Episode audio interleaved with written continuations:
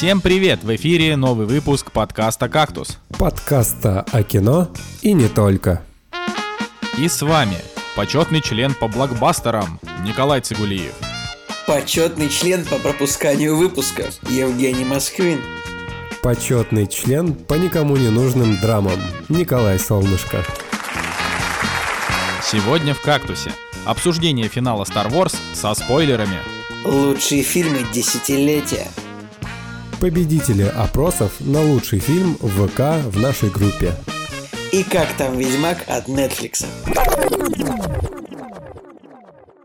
Ну что, господа, у нас сегодня от ответственнейший выпуск, просто самый ответственный выпуск за весь за все время существования нашего подкаста. К которому мы подошли подготовленно. Ведь э, впервые, наверное, за долгое время все вместе втроем посмотрели один фильм и можем э, обсудить единогласно. Нет, но наш выпуск ответственный не потому, что мы будем сегодня обсуждать Звездные войны, а, а потому что мы все-таки выбираем э, как бы лучшие фильмы э, тех лет, которые которые мы как бы посмотрели. А, и, соответственно, из этих фильмов мы еще будем выбирать, наверное, какой-нибудь один лучший фильм для нас. Но, честно говоря, ладно, мы до этого еще дойдем. А, че, Жень, тебя, тебя не было э, довольно давно. Расскажи, что произошло. Слушай, да как обычно все. На самом деле декабрь это вот прям такая жара по для тех, кто работает в фото-видеоиндустрии, да и вообще, наверное, в ивент-индустрии, когда начинаются все новогодние корпоративы. И последние две недели мне было прям вот ну вот дико плохо. Я только-только к сегодняшнему дню начинаю отходить, потому что, э, допустим, на работу приходил, когда я приходил на работу, мне казалось, что я выгляжу как живой труп, а, потому что было очень много съемок, очень много монтажа и всяких прочих вещей, которые просто высасывали все соки из меня. И я вот даже от монтажа видео, от фотографий, от камер, я на самом деле очень сильно устал и хотелось просто вот, вот неделю ничего не делать, уст как бы устать от этого безделия, и вот тогда, может быть, я себя нормально бы почувствовал. Но нет, на самом деле, мы вот даже сейчас записываем кактус, который потом придется монтировать, так что... А потому что нужно было вчера это делать. Тогда бы не ты монтировал. Да. Че, Николай, как там блокбастеры? Да, как обычно, а, плохо. Никто не любит их, кроме меня. Потому что такова, у, у, всех, у всех у вас слишком тонкий вкус, видимо, так что. А Звездные войны считаются блокбастером? Считаются, но они не очень хорошие. Не, просто на самом деле мы э, как бы как, как бы мы э, друг друга не ненавидели, э, я все равно считаю, что мы довольно неплохо друг друга дополняем в плане того, что Николай э, как бы любит только блокбастер, Женя любит только русское кино, я люблю только тупые драмы. Господи, типа, как сложно в этом мире отвязаться от стереотипов. Вот реально, к тебе что-то прилип, все уже вот просто никак от этого не отвязаться. Слушай, мне однажды в какой-то тусовке сказали, что я похож на еврея, и потом меня так еще называли, блин, не знаю, пару лет. Хотя, ну, может быть и похож, но, но это не так. я даже не знаю. Ну как, как тут объяснишь? Так оно и бывает. Да. А ты все-таки, Женя, сам поставил панфиловцам 10 из 10, тебя никто за руку не тянул, знаешь. Ладно, ладно, я, я снизил на один балл до девяточки. Кстати, ну нет, Женя, верни десятку, иначе я за себя не отвечаю. У них же новый проект выходит у этой студии, которую они в итоге назвали 28 панфиловцев. То есть забавно, что у них студия называется одноименно по фильму и по подвигу. Вот. А новый фильм, кстати, они собираются делать а, тоже э, биографическая лента э, про, опять же, военная, про женщину э, пилота кошку. самолета. Вот, которая... Женщину-кошку, что?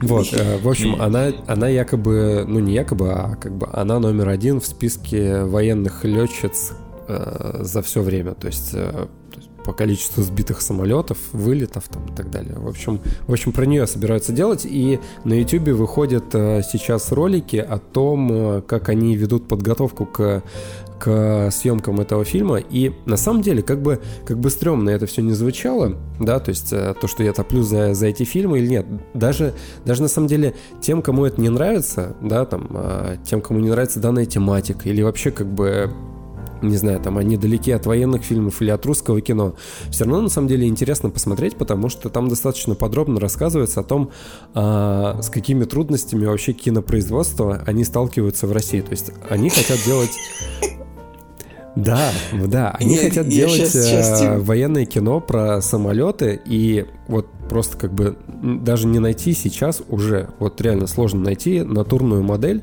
с которой можно было бы снять там, не знаю, какие-нибудь э, крупные кадры из кабины, и как там, в общем, как людям приходится пере вот все реально до мелочей доделать. Единственное, что, конечно, в конечном счете, вот они все, э, вот эта команда, да, которая сейчас э, готовится к съемкам этого фильма, они сделали небольшой тизер. И тизер вот на, для обывателя смотрится, ну так себе, то есть как бы тизер и тизер. Но, блин, реально, вот такая огромная работа за всем этим стоит, что я, конечно, просто диву даюсь, а, сколько сил нужно вообще вложить на кинопроизводство. Я не говорю о тупых комедиях, где как бы тебе не нужны декорации, не нужны нормальные актеры и так далее.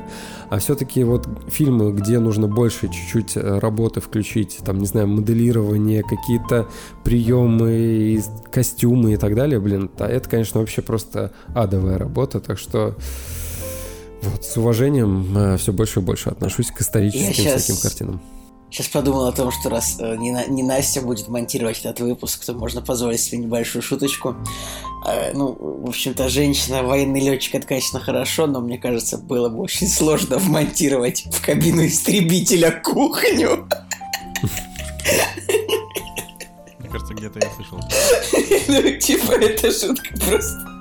Ой, я поэтому, господи, что-то мне прям так полегчало, когда я пошутил эту шутку. Да. Че, господа? Да. Я предлагаю в таком, в таком случае перейти к премьерам недели, так как у нас сегодня много что есть обсудить или нет? Да, мы согласны. Я просто до сих пор смеюсь. Я выключил микрофон, чтобы этого никто не слышал. Ладно. Да-да-да, Николай, да. Да, да. Спасибо, кстати, что спросили, как у меня дела. «Кактус» — подкаст о кино и не только. Итак, премьерный день 26 декабря 2012 года. 2019, конечно же, все, я уже, я уже все. И у нас главная премьера на этой неделе — это фильм «Союз спасения» режиссера Андрея Кравчука. А, и, в общем-то, к сожалению, уже появились первые рецензии на тему того, что это такой фильм, который показывает, что декабристы — это плохо, что протест — это плохо, а царь-батюшка — это хорошо. А, Удивительно, и чё, да? И что-то меня... Ну, блин. Был фильм «Адмирал» у этого же режиссера. Он был неплох. Да, конечно, он снял еще и «Викинга», но был и адмирал. вот. А, так что я не знаю. Ну, типа, у меня была надежда на этот фильм. Сейчас ее уже нет, и я на него не пойду, к сожалению. Вот так вот и работает. С исторической точки зрения, конечно же, вот если вот прям вот э, штампами говорить или какими-то фразами, то я, конечно, считаю, что революция это, ну, в, в целом для истории, для э, России, это было плохо. Вот, и в том, что все протесты, восстания, ну, непонятно, как там а, в фильме покажут, потому что мы еще не смотрели, да, но вот а, из, а, опять же, там, из музеев, из каких-то фильмов, сериалов, книг и так далее, я для себя делаю вывод о том, что революция, она как бы дала э, деградирование стране, нежели э, какую-то эволюцию и процветание. Слушай, ну ты сейчас идешь, ты сейчас идешь очень опасный спор э, с э, людьми, которые нас слушают. Ну, и, зато типа, я очень, я, я, я зато очень рад, что вот Женя, как человек, который в целом ну, симпатизирует позднему Советскому Союзу, как бы он признает, что как бы э, признает то, что он сейчас признал, короче, не буду это распространяться, но вот. Да нет, просто, ну, действительно, опять же, нет, это мое мнение, да, каждый, кто-то не согласен, кто-то согласен, но, опять же, просто походив по, там, не знаю, по музеям, по, почитав просто. Было очень круто, я, по-моему, уже даже в каком-то выпуске говорил, где вот э, по, каждому, по каждой неделе, по, каждым, по каждому дню было сопоставление того, что было, допустим, в газетах, да, э, во время революции, что было, не знаю, там, в... Ну, это популярный формат, это... Да, да, я, да. Мне кажется, и, я и... видел в трех, я видел три разных э, какие-то программы, которые такие вот, а сто лет назад, значит, было вот так, и типа вот.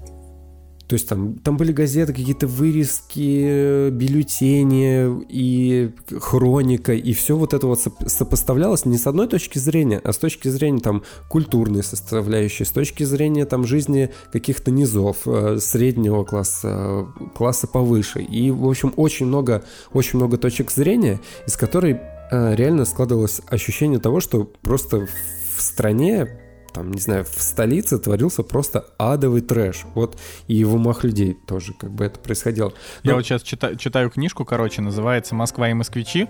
Написал ее такой чувак, которого зовут, звали Гелеровский. Я о нем вообще ничего не слышал, мне просто подарили книгу. А, и там это чувак, который из глубинки приехал в Москву э, в конце 19 века, и вот он рассказывает о том, какая была Москва тогда и какая она стала при Советском Союзе. И вот там чувак, он прям симпатизирует советскому правительству, потому что он по большей части тусовался всю свою жизнь. А, то есть, ну, он был типа довольно уважаемый, а, но он также был там свой и среди бандитов, и среди ментов и так далее. И он просто рассказывал о жизни низов в том числе, как вот там жили всякие опустившиеся люди. И он говорил о том, что вот при Советском Союзе типа это искоренили. Например, там такой район, как Хитровка или Хитровка, я даже не знаю, как его правильно назвать, наверное, Хитровка, а, которого сейчас там уже нет, в котором жили в основном там, не знаю, нищие, преступники и все это было при полном попустительстве со стороны властей, то есть все знали, все друг друга кормили, при этом а советская власть типа там за, ну, за два да, часа еще вообще весь район. По, по, по, по такой логике можно сравнить там типа, не знаю, Москву 1825 года и Москву 2019 вот, типа велодорожек понастроили, метро есть, классно, спасибо власти за это. Такая логика. Ну, я не знаю, типа, я только очевидно же, что говорю, за, за 100 лет читаю. будет, ну не знаю, сколько там, 50 лет он сравнивает. Нет, он сравнивает 20 лет буквально, ну в смысле там типа 20-10. В плане он просто рассказывает о том, какая была жизнь начиная с момента, как он приехал, и с момента, грубо говоря, как он умер. Умер он там ну, типа в 35-м году, а... Мне, конечно, забавно, что никто у Николая не спрашивал, но он все равно э, смог вернуть, вып... вернуть выпуск ответ на вопрос, как у тебя дела. Он такой, типа, дела у меня хорошо, читаю книгу, которую мне подарили. Да, спасибо, спасибо за такое внимание. Ну, я просто, просто очень интересно, как, э, как это к слову пришлось. Потому что прям Удивительно, насколько разный взгляд, потому что я тоже не симпатизирую там советской власти, ни в коем случае не революции, а, конкретно той, по крайней мере, революции. Но типа, когда ты читаешь людей, которые ей симпатизируют, ты понимаешь, в общем-то, почему они симпатизируют, потому что, конечно, для многих там жизнь там при советской власти стала прям в сто раз хуже, но для кого-то она стала в несколько раз лучше. Ну, ну конечно, как бы это люди странным. были кем-нибудь э, крестьянами, конченными, извините, не хочу никого оскорбить, никаких крестьян, но были никем, а отобрали все у бога... А, ладно, неважно. Поехали. Ладно, давайте про свое спасение. На самом деле, мы уже сказали, да, что это от режиссера Адмирала и Викинга. На, опять же, нужно понимать, что это большое кино Первого канала, все как они любят, и рекламы на самом деле фильма очень много. То есть, я не знаю, очень много трейлеров везде было, по крайней мере, для меня. И с одной стороны, я вижу, как э, они качественно относятся к тому, что делают. То есть и трейлеры на любой вкус и сделаны нехорошо, что касается звука, картинки, спецэффектов и так далее. А, но с другой стороны, как бы первый, вот все, что делает Первый канал, оно реально одного формата какого-то, да, что Викинг был, что Адмирал, что Союз спасения, реально как будто а, из одной вселенной фильмы, вот, и просто э, разных временных эпох, и ничего не меняется. Не знаю, как бы интересно, пойду ли я на этот фильм, блин, тяжело сказать, хотя с, вот посмотрев трейлер, какой-то интерес все-таки есть, потому что и актер, актерский состав здесь крутой, вот. И я очень рад, что Леонид Бичевин здесь играет, типа, главную роль. А, чувак из... Нравится, как, как, как Женя говорит такой, да я больше не это русское кино, вообще не это самое. Типа, Женя через минуту. И вот этот чувак, кстати, играл в пяти других русских фильмах. Да нет, первый, он, он первый играл раз... в Морфии. Он играл в Морфии Балабанова, и в Морфии он был просто потрясающий. Ну, реально, вот для, а, для русского русского актера э, последних там лет. А, было очень обидно, что его как-то, ну, что он как-то пропал. То есть он в какой-то в комедии от ТНТ в последнее время я увидел и в каких-то реально проходных фильмах. Хотя реально вот, вот смотришь Морфий, и я диву давался тому, что, ну, реально очень классный актер, и Балабанов э, его открыл, я не знаю, показал. Э, Блин, нифига себе, я и забыл, что он в Морфи играл, Морфи крутой. Вот, да, и, соответственно, это первый фильм большой, которого я, в котором я вижу его на больших экранах. Я не говорю там про остальных всех, типа, каких-нибудь Павел Прилучный, а, не знаю, там Игорь Петренко и так далее. Но в целом, когда смотришь трейлер, а, выглядит, ну, выглядит типа м- хорошо. Даже не хорошо, а как бы выглядит как большое кино, над которым типа работало очень много людей. Но опять же, внутри есть какое-то опасение типа того, что, не знаю, там пропаганда, не пропаганда. Предыдущий фильм режиссера был, ну вот, реально действительно плохой. В общем, спорное отношение к фильму, поэтому, не знаю, посмотрю, наверное, может, его когда-нибудь на цифровых носителях. Ладно, на этой неделе еще выходит фильм, который называется «Холоп». Uh, и, казалось бы, очередное русское дерьмище, которое там никто не будет смотреть, но uh, его снял uh, действительно неплохой режиссер, у которого только что вышел фильм «Текст», вот буквально только что. Он же снял «Салют 7», и, ну, какой-то определенный кредит доверия к нему есть. И вот, ну, и фильмы «Холоп» у него просто довольно интересное описание. Там, типа, про, значит, э, мажора, э, отец которого решил проучить, и типа для этого он нанял огромное количество актеров и построил огромное количество декораций, э, как бы чтобы э, ну, типа, сымитировать, как будто он перенесся в прошлое, и вокруг него э, там крепостная жизнь. И вот он, э, чтобы его исправить. Ну вот, на мой взгляд, по-моему, это, по-моему, это неплохо. Хотя главный герой, который там играет Мил, Милош, Милош Бикович, да, или Бикович, а, он, честно говоря, у меня, конечно, симпатии никакой не вызывает. Он какой-то, я не знаю, какой-то он неприятный. Он похож на тех парней в университете, которые всегда ходили и думали, что они круче всех. Э, да. Но, но, но фильм должен быть интересным. Вы что думаете? Слушай, ну не знаю. Николай будто бы учился в каком-то Стэнфорде. Нет, в какой-то калифорнийской хай-скул, типа, что там ходили такие футболисты, такие, э, ты лошара. Типа, и ну, в общем, ладно. Да. Всегда во всех университетах есть э, чуваки, которые ходят и смотрят на всех, типа, что лошары. Ну, это же, мне кажется, классика, нет? Ах, да. Но, я, я так понимаю, не, а вы, вы, вы что, трейлер этого фильма не смотрели? Его же в кино показывали Слушай, не раз. Не, я Холопа я видел. Я... Там проблема в том, что, по-моему, там в трейлере весь фильм пересказали. То есть там как вот, бы... да, да, да, Вроде как бы и твист, и не твист, но... А, то есть если бы, типа, ну, держалась в тайне в том, что... То есть там как трейлер показывается, типа, чувак ведет себя как, как, как, как козел, попадает в прошлое, потом оказывается, что это все подстава. Но если бы в трейлере не показали, что это подстава, ну, было бы интересней. А так считает, нам спойлернули, э, что Джон Коннор в Терминатор Генезисе злодей. Ну, как бы, вообще. Ну, да, короче, а, Короче, ну, в общем-то, на этой неделе, в принципе, все. Еще выходит Иван Царевич и Серый Волк 4, про который даже говорить стыдно. Uh, и два старых фильма показывают «Солярис» Тарковского и «Ходячий замок» Хаяо Мидзаки. Наверное, на «Солярис» вот я, как, я схожу, потому что я его не смотрел. Что, реально в, в, новогодние, в, наго, в новогодние каникулы пойдешь на Солярис? Так, ну а на что ты предлагаешь пойти? Я, я изначально очень хотел пойти на Союз спасения, но когда сказали, что это как бы фильм... Николай, а, вторжение ну, выходит 1 января. Так вторжение выходит... Блин, мы, кстати, вот это вот не обсудили, да? А по факту через неделю уже, когда должен был выйти подкаст, но он не выйдет, скорее всего, там как раз будет вторжение.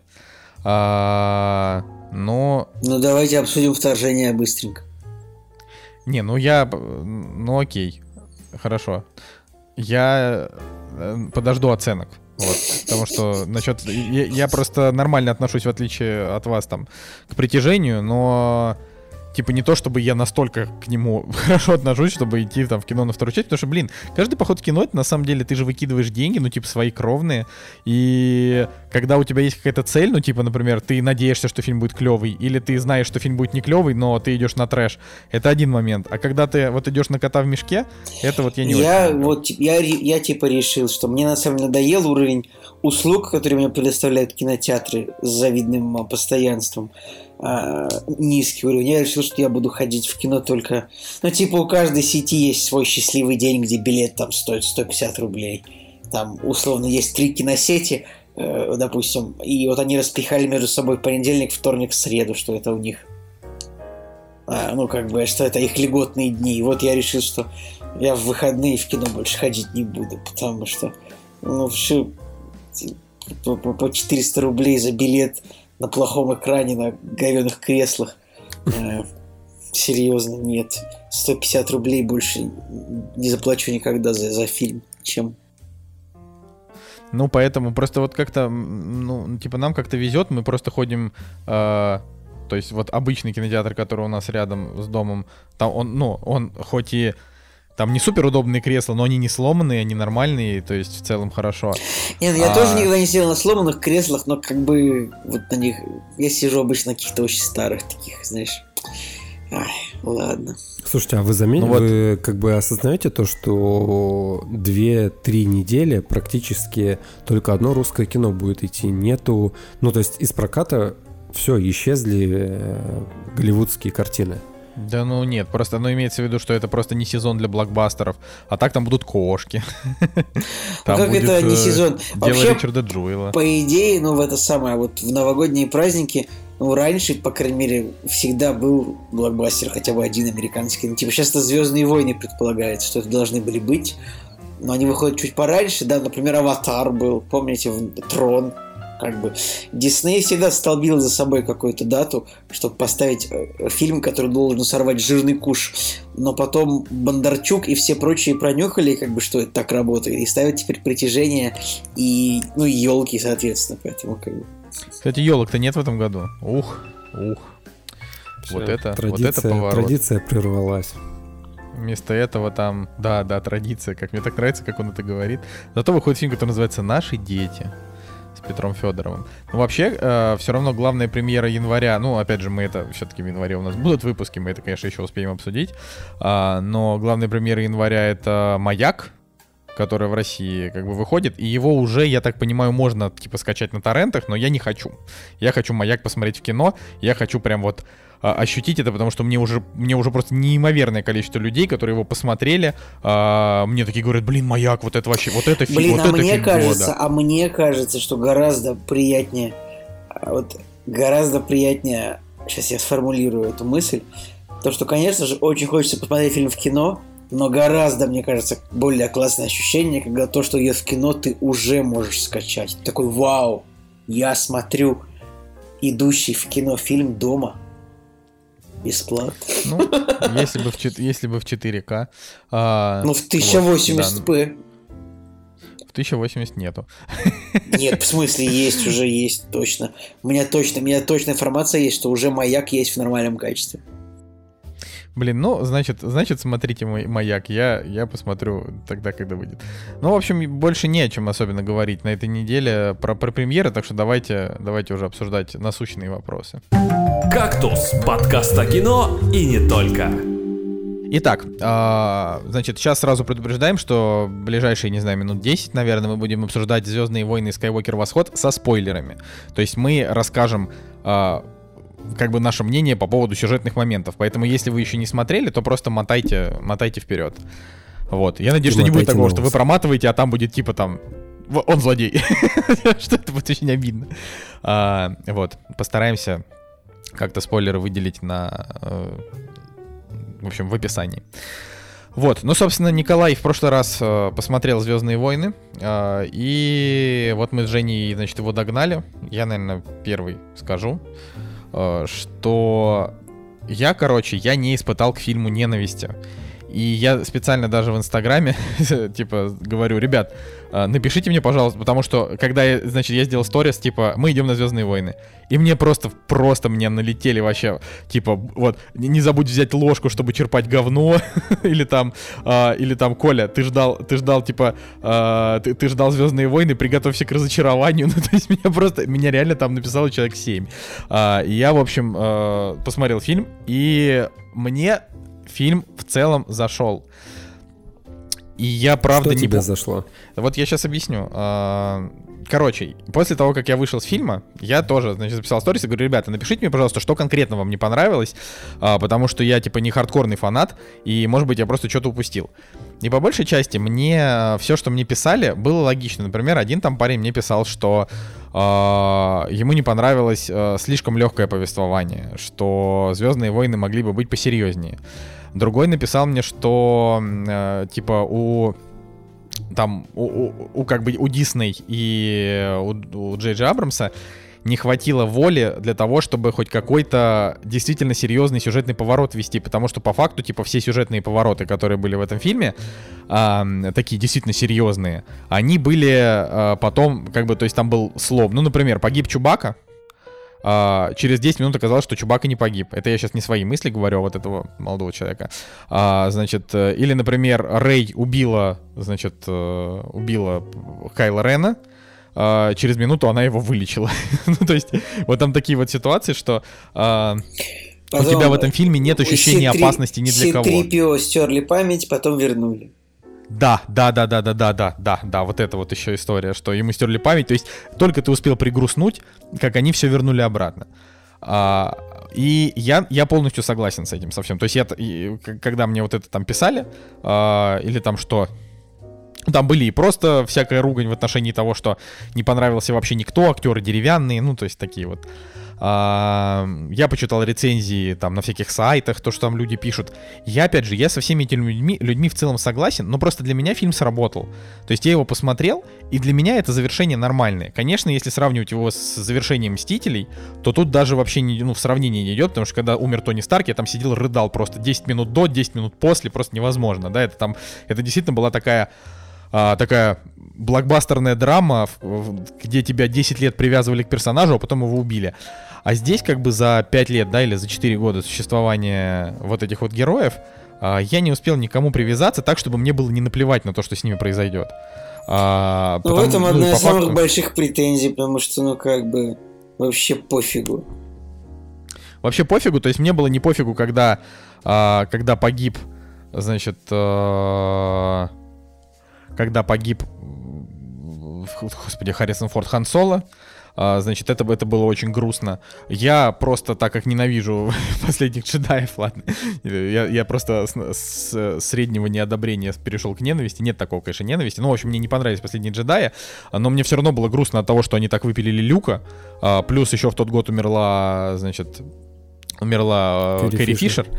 А, и я подумал, что же будет в третьей части. А в третьей части они просто а, дали ей, типа, она просто стояла на, на одном месте и говорила по там од, одному-два слова, а, вот, чтобы не было таких вот ну, типа, чтобы не было ощущения, что она это спецэффект. То есть не там подходит Рэй и говорит, там, Лея, что же мне делать? Там, подумай, подумай сама. Она там, я не знаю, наверное, нужно лететь туда.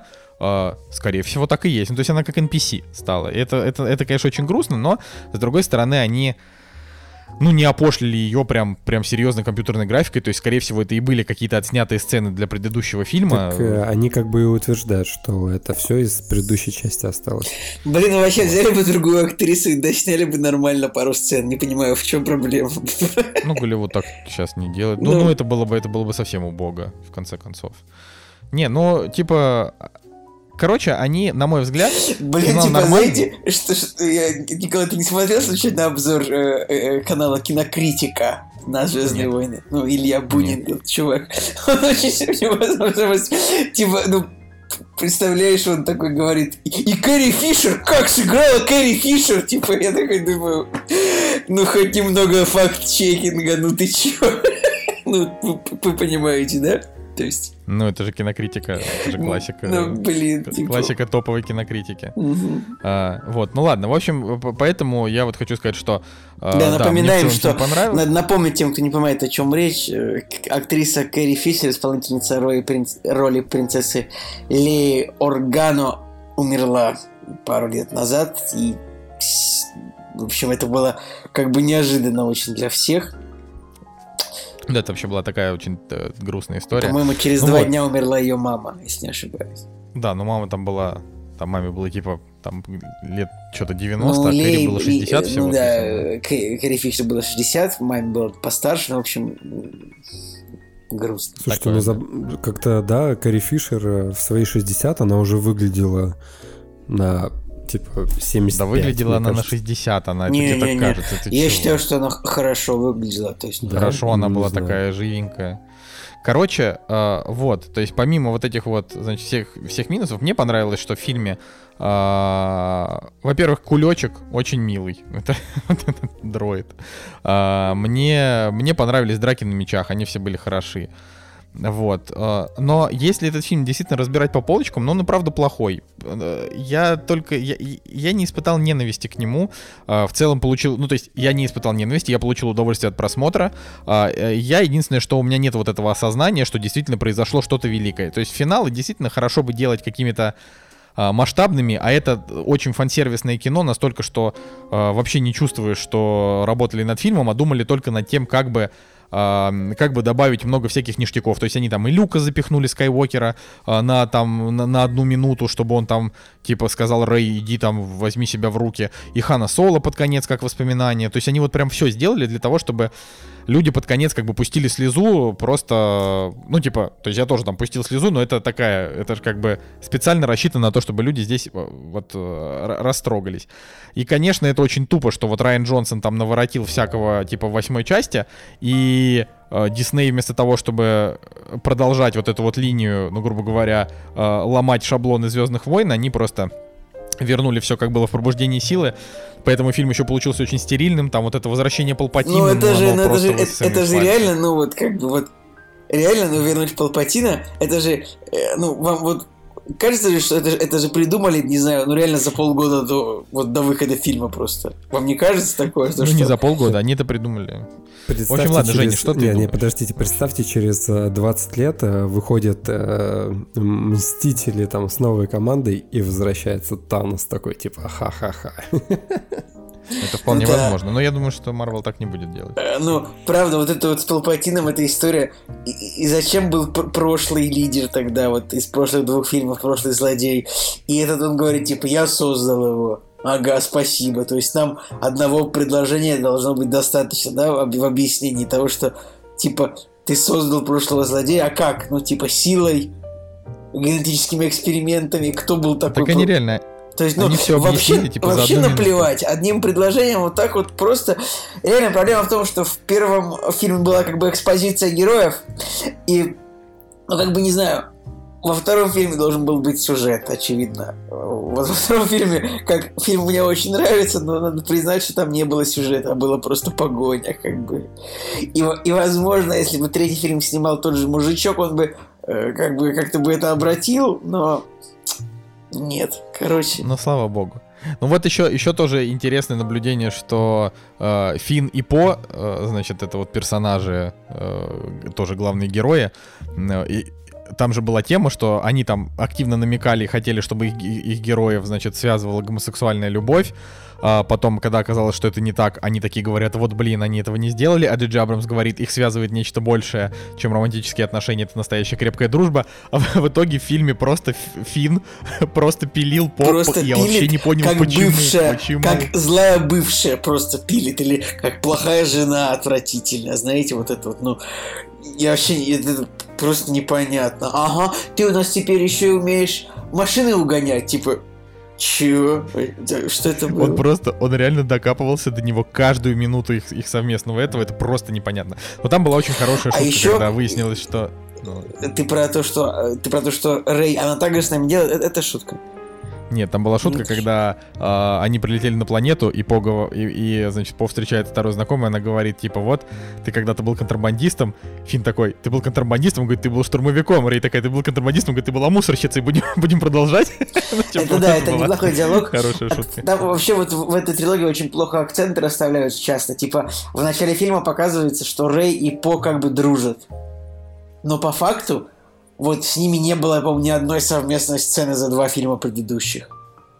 То есть они ну, знакомы, ну, от, на уровне того, что вот они работают в одной конторе, знаешь. Это кто, кто ты говоришь, Фин и По или Рэй и э, По? Рэй и По, вот, то есть... Да, да, Рэй и По вообще они никак не а, связаны. Они... Ладно, Жень, ну... скажи, скажи, что ты вообще думаешь про фильм, а то ты молчишь. Слушайте, я на него пошел э, с восп с очень слабыми воспоминаниями восьмой части и относительно э, нормальными воспоминаниями по седьмой. Почему? Потому что седьмая, она как бы просто копипастила все предыдущие темы, да, и там и вспоминать особо нечего было. То есть представляют нам новых персонажей, а происходит все то же самое, что в четвертом, да, пятом каком-то фильме. И, соответственно, а, вот просто нужно, вот представьте, а, я представил себя как обычного зрителя, то есть я прихожу, а, я один раз там посмотрел трейлер, и я реально я пытался вспомнить, что было в предыдущей части. Я кое-как вспомнил о том, что, допустим, в первой части умер Хан Соло, а во второй части э, этот мир покинул э, Люк Скайуокер, и такой, так, ага, что там было со злодеями? В общем, очень тяжело вспоминалось, потому что, на самом деле, первые два фильма, ну, они для истории вообще ничего не дают. Э, я считаю их глупыми, ненужными, ну и, наверное, это правильно, правильная точка зрения. Но, соответственно, все равно же интересно, да, чем, э, чем это закончится. Просто интересно посмотреть на, опять же, на фан-сервис этот. И, соответственно, вот начинается фильм, и я такой, так, Рэй это никто, а этот психованный чувак в шлеме это типа соответственно, сын Хана Соло и Леи. И, в общем, вот так вот потихонечку начинаю втягиваться. Но первые 10 минут, первые 10 минут фильма, э, они были настолько сумбурные, что мне казалось, что я смотрю какой-то пересказ. Э, вот знаете, когда сериал начинается, и тебе рассказывают в, там, в двух минутах о том, что было до. И там, там так быстро шли диалоги, так быстро все с одного на другое перескакивало, что я подумал, так – ребята, если вы сейчас темп не как бы не утихомирите, то, ну, как бы это вообще зашквар будет. И, в общем, э, это очень странно смотрелось. То есть им ничто не мешало, ну, не знаю, там, плюс полчаса добавить к хронометражу, никто бы, мне кажется, и слова не сказал. Я, кстати, но, согласен. Но... Мстители смотрели три часа, и никто не был да, против. Да, да, да. И я думаю, что наоборот, люди были бы довольны. А там просто вот словами тебе все объяснили. Хорошо, у Звездных войн есть фишечка, когда а, в начальных титрах тебе как бы дают а, события, и ты уже просто с титров понимаешь, какие события произошли, достаточно серьезные, да, которые, о которых не было сказано в предыдущих частях. И ты уже как бы вот с этими водными данными начинаешь новую серию смотреть. А здесь, помимо текста, то, что вернулся Палпатин, помимо текста, они еще там про сопротивление, про предыдущих персонажей, как они встретились, где были и так далее. Я такой, так, ладно, хорошо. Пропустил этот момент, начинается фильм. И, ну, начинается уже какая-то движуха, втягивание в историю. Ладно, я даже могу опустить э, просто настолько пресные диалоги, которые там реально, я не знаю, может быть в дубляже так, не знаю, как в оригинале, но а, порой доходило просто до безум, до абсурдного, когда, не знаю, там общаются два персонажа, и они отвечают просто шаблонными фразами. Ну ты что? А, ну я ничто. И ты такой, чё? Серьезно? Серьезно? И, и они Ладно. такие, а ты что? А я не что. И Женя такой, в смысле, что? ну, типа... Не, ну... И все такие друг другу по кругу такие, что? Что? Что? Ну, просто сами диалоги, они... Они реально... Они могли закончиться двумя словами. То есть только начинается какой-то диалог, и персонаж отвечает двумя словами. Типа, ну я пошел. И ну ладно, хорошо. А, дальше начинается завязка в историю, когда Рэй начинает искать э, эти, блин, след, чтобы найти Палпатина, и вот это вот все. И тут И тут еще призраком начинают всплывать просто совершенно другие фильмы, типа «Пираты Карибского моря» какие-нибудь с этим компасом, которые, которые там нужно найти, и, и прочие, и прочие какие-то шаблонности начинают вот просто друг за другом всплывать. И я понимаю, что сам по себе фильм, он не только вторичен с точки зрения «Звездных войн», который копирует э, все, что было до этого. Ведь по факту, ведь по факту, они вернули всех старых персонажей, которые были. Они, они в точности повторили сюжет, который был до этого. Помимо этого, они обесценили просто все события, которые были до этого. То есть то, что сделал Энакин Скайуокер э, да, в, там, в шестом фильме, то, что делали другие персонажи, это все не важно, ведь, ведь у нас есть Рэй, которая непонятно кто, она с какого-то фига внучка Палпатина, который с непонятно с чего э, снова жив, откуда-то появилась армада этих э, кораблей первого Он ордена. их строил. Кто строил? Как Палпатин? обычно, кто строил? А на этой планете кто-то есть вообще, ну кроме... Ты видел эту армаду? Ну, и, я как бы... Ладно же, это, короче, всегда фишка Звездных войн, то, что внезапно что-то построилось. Да, да, Ну, я согласен, я согласен. Это можно какие деньги, какими силами его поливать? Построили. Я согласен, я согласен. Да, это можно опустить, на это можно закрыть глаза, как и в предыдущих частях. Но здесь это просто э, намного серьезнее бросается в глаза, и от этого как бы, ну, эти вопросы начинают возникать во время просмотра фильма. Сами собой. Хорошо, я тоже делаю на это скидку, тоже пропускаю.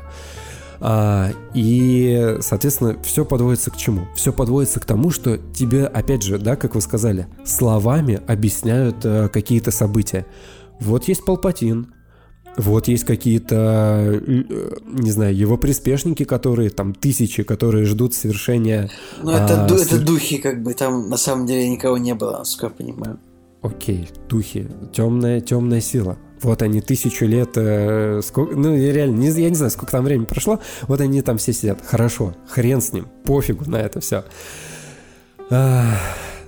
ну, э, когда тебе говорят- Возвращение Лэнда. Это вообще самый бесполезный мебельный персонаж в этом Возвращение- эпизоде. Просто пришел. Возвращение старых персонажей, хорошо, да, возвращение Лэнда. Они попытались это обыграть, но это так коряво смотрелось. То есть э, лучше бы не возвращали, мне кажется. Возвращение Хана Соло в виде воспоминания. У меня было ощущение, что просто а, вернулся отец, который бухал 30 лет. Вот я, я смотрю на него, и он с ним общается, как будто реально, чувак, э, отец бухарик, пробухал 30 лет и возвращается к своему сыну сказать, что типа, чувак, ну, я тебя люблю. Блин, было очень стрёмно на это, на это все Блин, смотреть. знаете, знаете, что еще тупо? Вот там в финальный момент, типа, император говорит, а, Рэй, а, убей меня и, вза- и взася- встань на мое место. Она говорит, нет. И все равно потом они дерутся, она его убивает. Че, где мотив... Где мотив... В чем мотивация Палпатина? Я вообще не понял. Он же вроде как раньше, но стремился к власти. Потом он стремился власть удержать, ну вот в, в- в- в в- в оригинальной трилогии. А теперь что это было? Зачем он такой? Ты должна убить меня и занять мое место. На кой черт? Почему? Я не понял вот этого просто. Тоже. Почему именно Рэй? Потому Ладно. что он хотел вселиться в нее. Типа, он, Мне- он, мне она кажется- его должна была убить, и мне он сказал, кажется, я буду ты- перерожусь, перерождусь, Мне перерожусь. кажется, ты это придумал. Нет, Николай? Нет, в смысле, он же сказал, что, типа, ты меня убьешь, и я там, э, типа, буду перерождаться в твоем теле. Что-то такое там было. Да Может, это какой-то, было. это какой-то бред. Это, ну, Ну, там это- был бред. это- Так нет, там еще, а почему он ей такой говорит, я убью тебя всей силой ситхов, она говорит, а я убью тебя всей силой джедаев, и убила, хотя как бы ситхи и джедаи одинаково сильные. Ну, по идее, она же... Нет, Николай, она убила и его, и себя. То есть они убили друг друга в этом моменте. Ну, там я понял, А, что... тогда ладно. Я Тогда понял, что в этом моменте есть справедливость, но просто потом э, вернулся Кайло Рен и оживил На, сам- на самом деле, в тот момент, когда она умерла, то есть он, он откинул э, Кайла Рена куда-то в бездну, да, и она, соответственно, падает э, ум- уме- умерщвленной. Вот, и я подумал, ладно, вот закончите на этом моменте. Все, история закончилась, не надо никого возрождать. Не надо поднимать руку, а, вот как этот кадр, когда появляется Кайло Рен, и он идет ее а, снова, а, снова воскресить. И, блин, я, и, когда он ее воскресил, я подумал, что сейчас а, круг э, бесконечный начнется. Он ее воскресит, сам умрет, она ее воскресит, она сама умрет, и, и вот так вот они будут друг друга воскрешать, пока, я не знаю, до, до скончания веков. Вот если бы они закончили хотя бы на том, что она умерла, я подумал, что, блин, ну, как бы вот такая точка, она бы еще хоть как-то была оправдана. Но э, когда все они начинают оживать, э, окей, хорошо, Кайло Ран умер, фиг с ним. Но э, когда она, когда она воскресла, под, пошла, вернулась э, на Татуин же, да, по-моему, или с какого там, где э, жил Татуин, нас- Татуин. да, Татуин. на Татуин. Увидела этих духов эм, Леи Ханасола, которые как бы стали ее приемными родителями. И, господи, ну, я уже даже в частности не, не, не впадаю о морали фильма, да, о том, что неважно какой ты крови, главное, что ты там делаешь, хотя по факту они все время про эту кровь и говорят. То есть они сами там себе противоречат. Ой, не знаю. А этот лесбийский поцелуй в конце. Ну, я просто, я не, я не могу Господи, переваривать. Женя, ты Да я не везде, могу- най- везде найдешь. Я не могу Ну, ну, переваривать то, что вставляют специально. Ну, если бы подвели к этим персонажам хоть что-то, ну, что было бы оправдано, история, там, я не знаю, или... Да или в смысле, тогда- они просто в конце все радовались и показали еще двух э, радующихся женщин. Вот и все. Потрясающе. Не ищи того, Потрясающе. где... Нет, Да блин, нет. не, Да не я- это, пойми, не я не против, я не против этого. Я э, как бы окей, я это уважаю, могу уважать, могу понять, но я не понимаю, ну как бы я не приемлю того, что это делается специально по квоте, там я не знаю, по по трендам и так далее.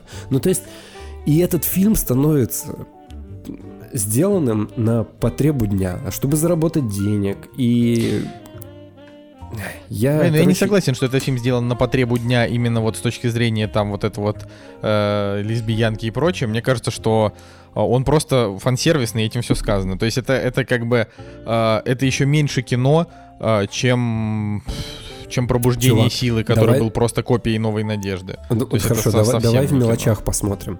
Ну вот просто, вот просто в мелочах. Э, Я их, к сожалению, сейчас все не, не- не вспомню. Но вот допустим, да, в конце, а, в, в- конце, когда воссоединяются Финн, По и Рэй, кто в, кто в середине находится? А, Финн. То есть они, По и Рэй об- обнимают Фина, и, и в центральном кадре стоит э, Финн. Хотя этот персонаж вообще ни к черту в этой, в этой серии не сдался. Убери его из сценария, и вообще ничего не поменяется. Просто Вообще любопытно, что, правда, роль Боеги э, ну, очень сильно уменьшилась по сравнению с первым фильмом. То, что он э, сбежавший штурмовик, хорошо. Они растерли эту историю на три серии. На три серии они растерли эту историю, хотя, ну реально, вот просто ее убрать. Когда он говорит ей, Рэй, я должен тебе сказать, и э, они падают в песок. Что, что он хотел ей сказать? Отличное ружье, которое не выстрелило. А мне кажется, что просто на монтаже порезали что-то, и э, после тестовых просмотров. И я даже где-то читал эту По-мо- информацию. а, этот самый, по-моему, Джей Джей Абрамс ответил то, что Финн хотел сказать Рэй то, что он чувствителен к силе. Нет? Да, да, да, это уже, это, это, это в конце, Джа- Ну. это Джей Абрамс, да, сказал. Вот. Окей, эта фраза, она, по-моему, еще бредовее становится. Ну, то есть, если бы он перед, перед смертью сказал, что он чувствительный. Ну, это правда, это типа бред. На то что есть- это влияет вообще? На что? Но, кстати, забавно было, когда они все... а, когда они подошли к этому кораблю, который они искали, и их засосал песок, у меня в голове сразу появилось, типа, а, конец. Туду, туду, ту- туду, туду, directed by Роберт Уэйда. Да, да, да. Короче, не, я, э, э, блин, а лошади, скач- скачущие по по этому звездному, по звездной армаде. Ну, что-то это уже какой-то, правда, просто, ну, ребята, вы все-таки, давайте все-таки, ну, блин, мы в космосе воюем или нет вообще, лошади. Слушай, ну я тоже подумал, что они в космосе, но на самом деле они вроде все-таки в атмосфере Земли, ну, в атмосфере планеты, по-моему, были. Хотя они так с этого перескакивают с одного на другое, что непонятно было. Ну ладно, в принципе, э, Дарт Вейдер, по-моему, в, в этой в изгой 1, там же сцена кончалась тем, что он стоит э, в космосе, у него плащ там развивается, и он ну, короче, такое. Это, это уже такие частности, которые можно опустить в сказочной саге. И, кстати, по поводу Рэй еще. Знаете, что хочу сказать? Uh, у Дарта Вейдера, у Энакина, у Энакина, короче, uh, когда ему Палпатин говорил о том, что ты можешь стать самым могущественным э, вообще повелителем э, галактики, потому что ты как э, джедай, ты еще можешь по познать и темную сторону силы, и когда ты познаешь и светлую, и темную сторону, тогда, ну, то есть познав две стороны, ты сможешь там взять э, лучшее из этого, стать самым-самым-самым. И когда у Рэй появляется ее темная сторона, которая появилась на сколько там, на 3 секунды, которую она испугалась, они это больше никак не обыграли. Хотя, опять же, пофигу, что это вторичная тема, можно было бы как-то это развить, потому что, ну, они к этому все время подводили, то есть нагнеталась. Она все время ставила себе вопросы о том, кто она, зачем она, кто ее родители. Кстати, кстати, по поводу родителей. Так все это сумбурно показ... так все это сумбурно показали, так и не объяснили, почему она внучка Палпатина, э, как это все связано между собой, просто на, на, на верном слове. Кайла Рен ей сказал, ты внучка Палпатина. Она такая, окей. Ладно. Э, появляется злая, э, вот ситха Рэй, она ее пугается, да, и больше они никак э, эту тему не раскрывают.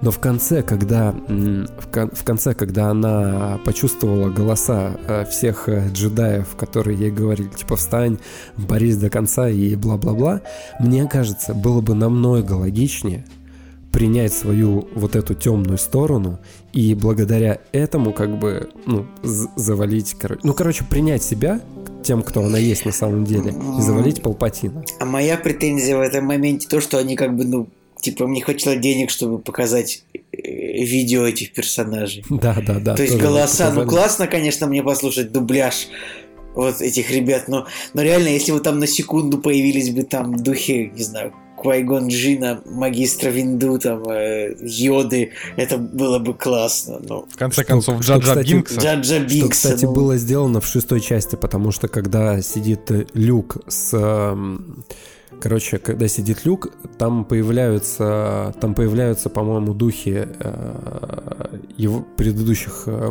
мастеров джедая. Да, да, да, это правда.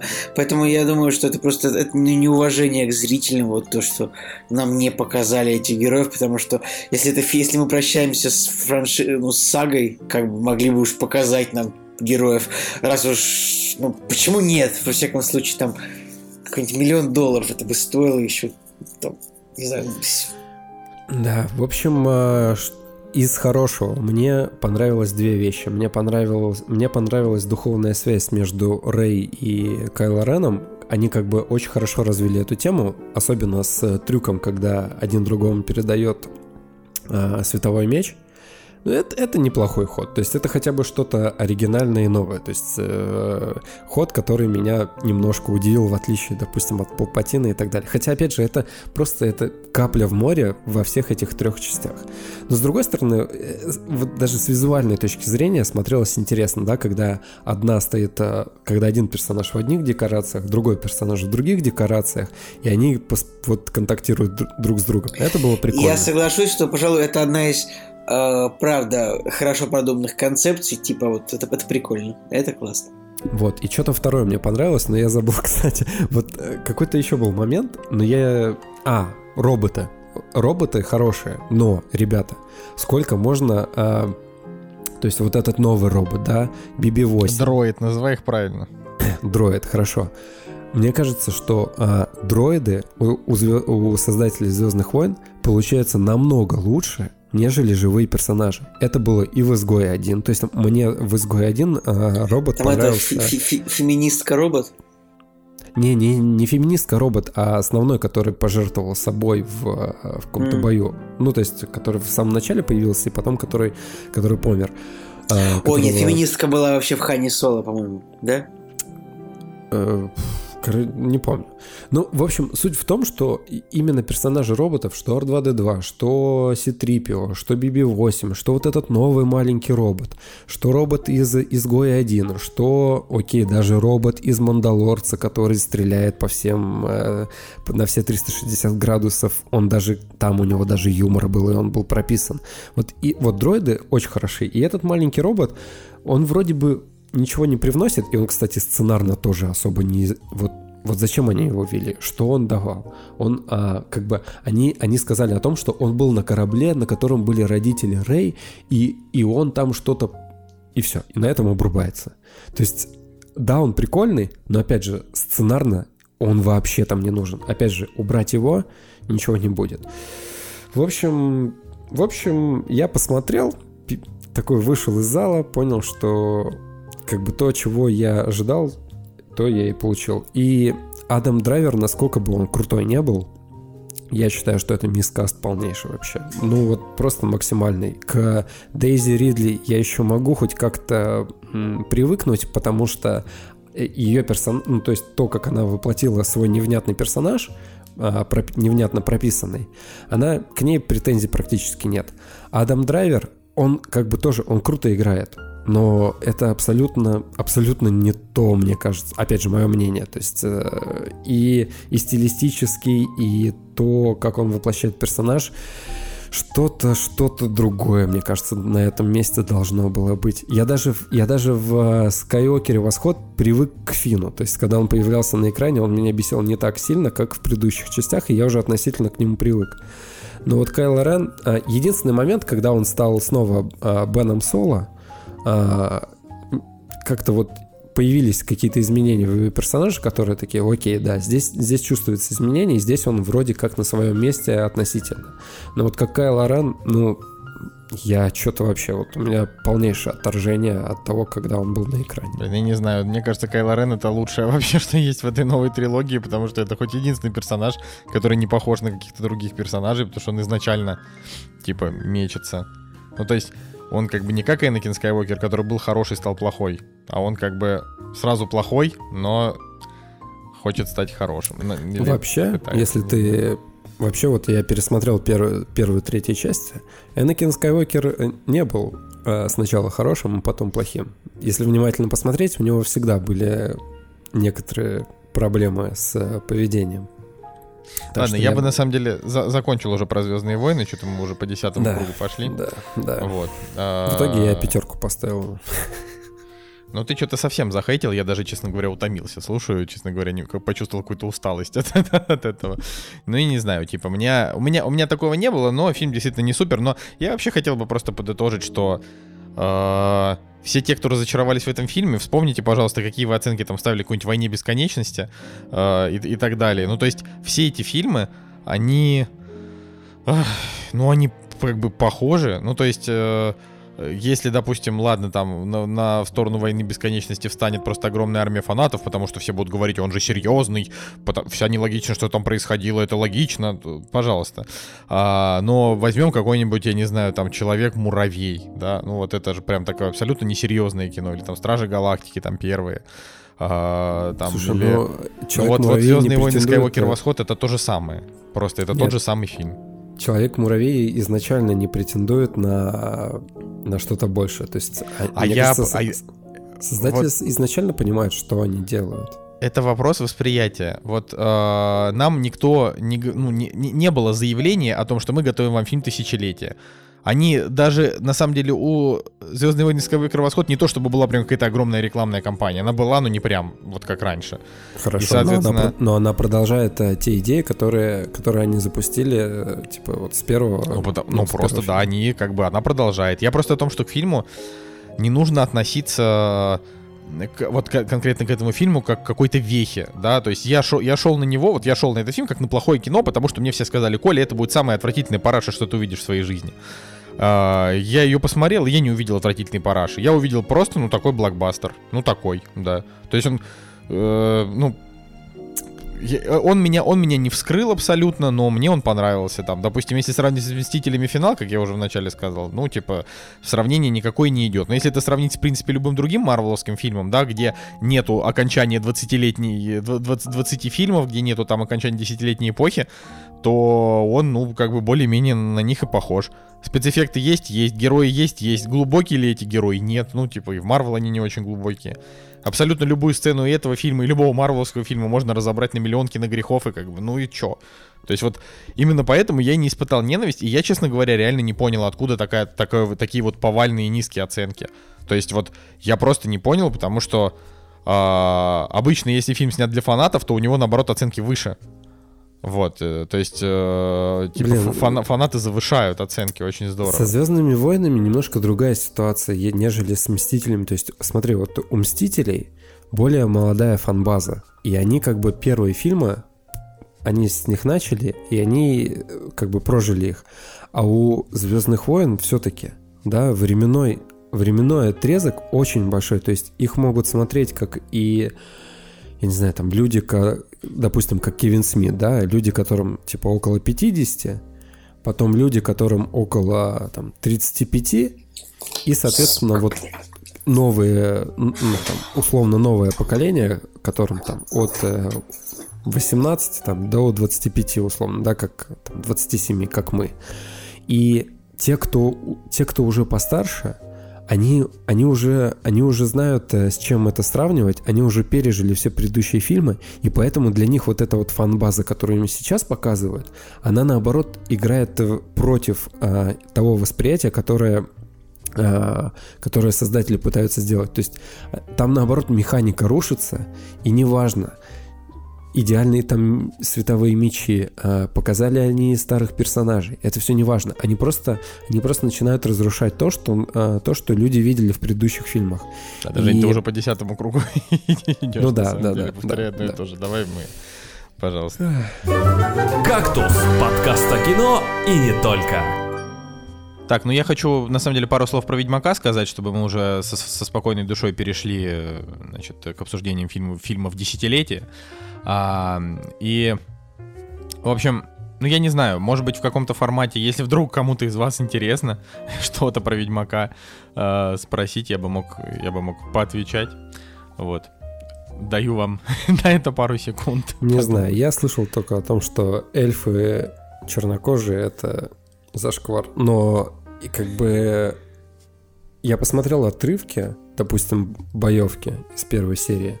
Выглядит неплохо, но э, и, и мне на самом деле все равно, какие там персонажи, как они выглядят и так далее. Мне почему-то по трейлеру и по тем кадрам, которые я видел, ах, мне что-то не очень нравится, как э, Генри Кавелл выглядит в этой роли. Ну, короче, э, тут, конечно, какая-то страшная волна расизма накрыла интернет в отношении того, что там есть чернокожие эльфы, что там, значит, все помощники Да, да, главных героев это чернокожие. Э, это вот прям реально все помощники главных героев это чернокожие. Ну, по факту. Ну, в смысле, э, грубо говоря, есть там какой-нибудь король, у нее там, я не знаю, главный рыцарь это черный. Но это э, я вообще не обращал на это внимание, серьезно. То есть это настолько это незначительно в данном случае. И просто Ведьмак это Подожди, в Малефисенте, вот в послед... э, в пос- во второй части, г- подданный э, королевы, главный генерал, был чернокожий. Не, ну просто я, мне вообще все равно на это. Я просто к тому, что если бы они поставили чернокожим там кого-то из главных героев, которые, ну, типа, по, по канону, а тут они просто придумали других героев, дали, да- дали чернокожим актерам их сыграть, и все, господи, надоело уже. Этот расизм просто какой-то кошмарный. У меня нет Вот. проблем. У меня, у меня нет никаких проблем с чернокожими, пусть даже Ведьмак был бы черный, как бы, и ради бога. Ну, я, э, пере- я, я, я переболел расизмом, я как бы, не знаю. типа, После Хранитель я отношусь к этому ко всему нормально. Короче, вот э, с, с Ведьмаком там, естественно, фанатов волновало. То есть, почему, допустим, в Игре престолов, в принципе, все равно, ну там, кто черный, кто белый, потому что не было референсов, типа была книга и появился сериал. А с Ведьмаком там, во-первых, были сериалы до этого, ну, с такой, э, как бы примерно такого же уровня популярности по оценкам. А, и, конечно же, были, была серия игр, которая, в принципе, задала вообще весь тон Ведьмаку. Если бы не было этой серии игр, а, не было бы вообще никакого популяризирования Ведьмака, то есть нахрен бы никому не нужен был Сапковский с его этим Ведьмаком. То есть я, я люблю книги, я читал там 4 книги, а, я к ним очень хорошо отношусь, но это, давайте будем честны, это далеко не классика темного фэнтези, это не какие-то там офигенные шедевры, то есть это э, такие неплохо написанные фэнтезийные Да книжки. если Есть бы не было, круче. не было игр, мне кажется, которые типа культовые, то, ну, плевали бы все на этого Сапковского, на, Вот. его, на его Ведьмака. Абсолютно Это же я только ну, что сказал. Ну вот, нет, ты сказал, что это не культовое, как бы, а я сказал, как есть, что ну плевали бы все. Это вообще, ну, вот. Не, ну просто не, прям, не прям плевали, у него, конечно, есть фан-база, но вот игры, э, которые сделали CD Projekt Red, они прям стали культовейшими, особенно Дикая Охота, это вообще лучшая игра, в которую я там играл в своей жизни, она великолепна. И любой, кто играл в Ведьмака, практически любой скажет, да, это лучшая игра, потому что, ну, никто пока не сделал ничего настолько же крутого. Есть там Skyrim, который крутой, но Ведьмак это типа Skyrim X2, то есть он круче. Потому что он просто совершеннее в техническом плане, и там квесты тоже поинтереснее. Ну, в общем, да, это такой вопрос спорный, но, э, опять же, а, значит, не было бы CD Projekt Red и их игр, не было бы популяризирования Ведьмака, но при этом сериал, который выходит, он основан именно на книгах, он к играм никакого отношения не имеет, А, и ладно, это не важно, но так как э, игры, в игры играли там десятки миллионов людей, и все их любили, очевидно, что конкретно людям было очень интересно, как будут выглядеть э, четыре там главных героя. Это там Геральт, Йеннифер, Цири и Трис. Э, И поэтому, конечно, все там ругались э, поначалу там на каст, что ой, и Йеннифер не такая, и Цири не такая, и Геральт тоже не такой. Но я сразу хочу сказать, у сериала, конечно, ни- низкие оценки, низкая критика, у него очень высокий MDB, у него неплохой огромный кинопоиск. там. IMDb, огромный 9,0 у сериала просто. Николай. 8,9 там, но, короче, а, 7, 7 там, 7,5 э, кинопоиск и низкая критика по большей части. И когда я читал критиков, а, со всем, что они писали практически, я соглашался. А, В чем там, значит, проблема, и которую я вижу и как человек, который там читал книги и играл в игры, там настолько плохое повествование, то есть настолько плохо оно выстроено, что ты до пятой серии, в принципе, не очень понимаешь, что происходит. То есть там ам, очень много терминов, которые понимают только люди, которые читали и играли в игры. А, там очень много непонятных событий и непонятно, что из чего проистекает. Поэтому совершенно очевидно, что для любого человека, для любого, кто не играл и не читал, э, это будет каша. Э, Настолько, что, ну, то есть вообще, грубо говоря, сравнивая взять ближайшей с Игрой Престолов, который я там читал книги и смотрел только там один или два сезона, э, в Игре престолов все логично. Там герои понятны, события одно проистекает из другого, все происходит там, даже если там куча параллельных событий, но они все ясны. У одного персонажа один квест, у другого другой. Здесь у нас как бы есть три параллельные линии, которые вообще непонятно, что вообще в них происходит. То есть э, просто тебе показывают ведьмака, который что-то делает, показывают девочку Цири, которая куда-то бежит, ну, потому что там в ее городе там началась война, и ее там бабушку убили. И показывают такую горбунью стрёмную, которую там типа забрала забрала, значит, волшебница, ведьма, чтобы сделать из нее тоже крутую ведьму. И как бы первый слой понятен, а вот сами события, они не очень ясны. И опять же, и очень сильно пут- путаются те люди, которые никак не знакомы с серией. В принципе, что происходит? Непонятно вообще ни хрена. То есть для меня, например, там были вопросы только касательно того, как сценаристы поменяли поменяли, собственно, сюжет книжек, то есть какие-то моменты я тупо не узнавал, а какие-то, они, допустим, каких-то персонажей они решили выпилить раньше времени, каких-то новых добавить, да, А, и я как бы немножко в этом во всем путался, но с точки зрения вот нового зрителя, это, конечно, прям тяжело смотреть, прям тяжело, то есть вообще, я не знаю, там, там типа, ну вот условно, да, я, это, это та- такая вот, допустим, Геральт, он ведьмак, ведьмаки это, короче, чуваки, которых там в пятилетнем возрасте э, отдают в школу ведьмаков. Из там 10 человек э, выживают только трое, потому что детей, значит, в юном возрасте подвергают очень страшным мутациям. И типа 7 из них, уми- 7 из 10 умирает.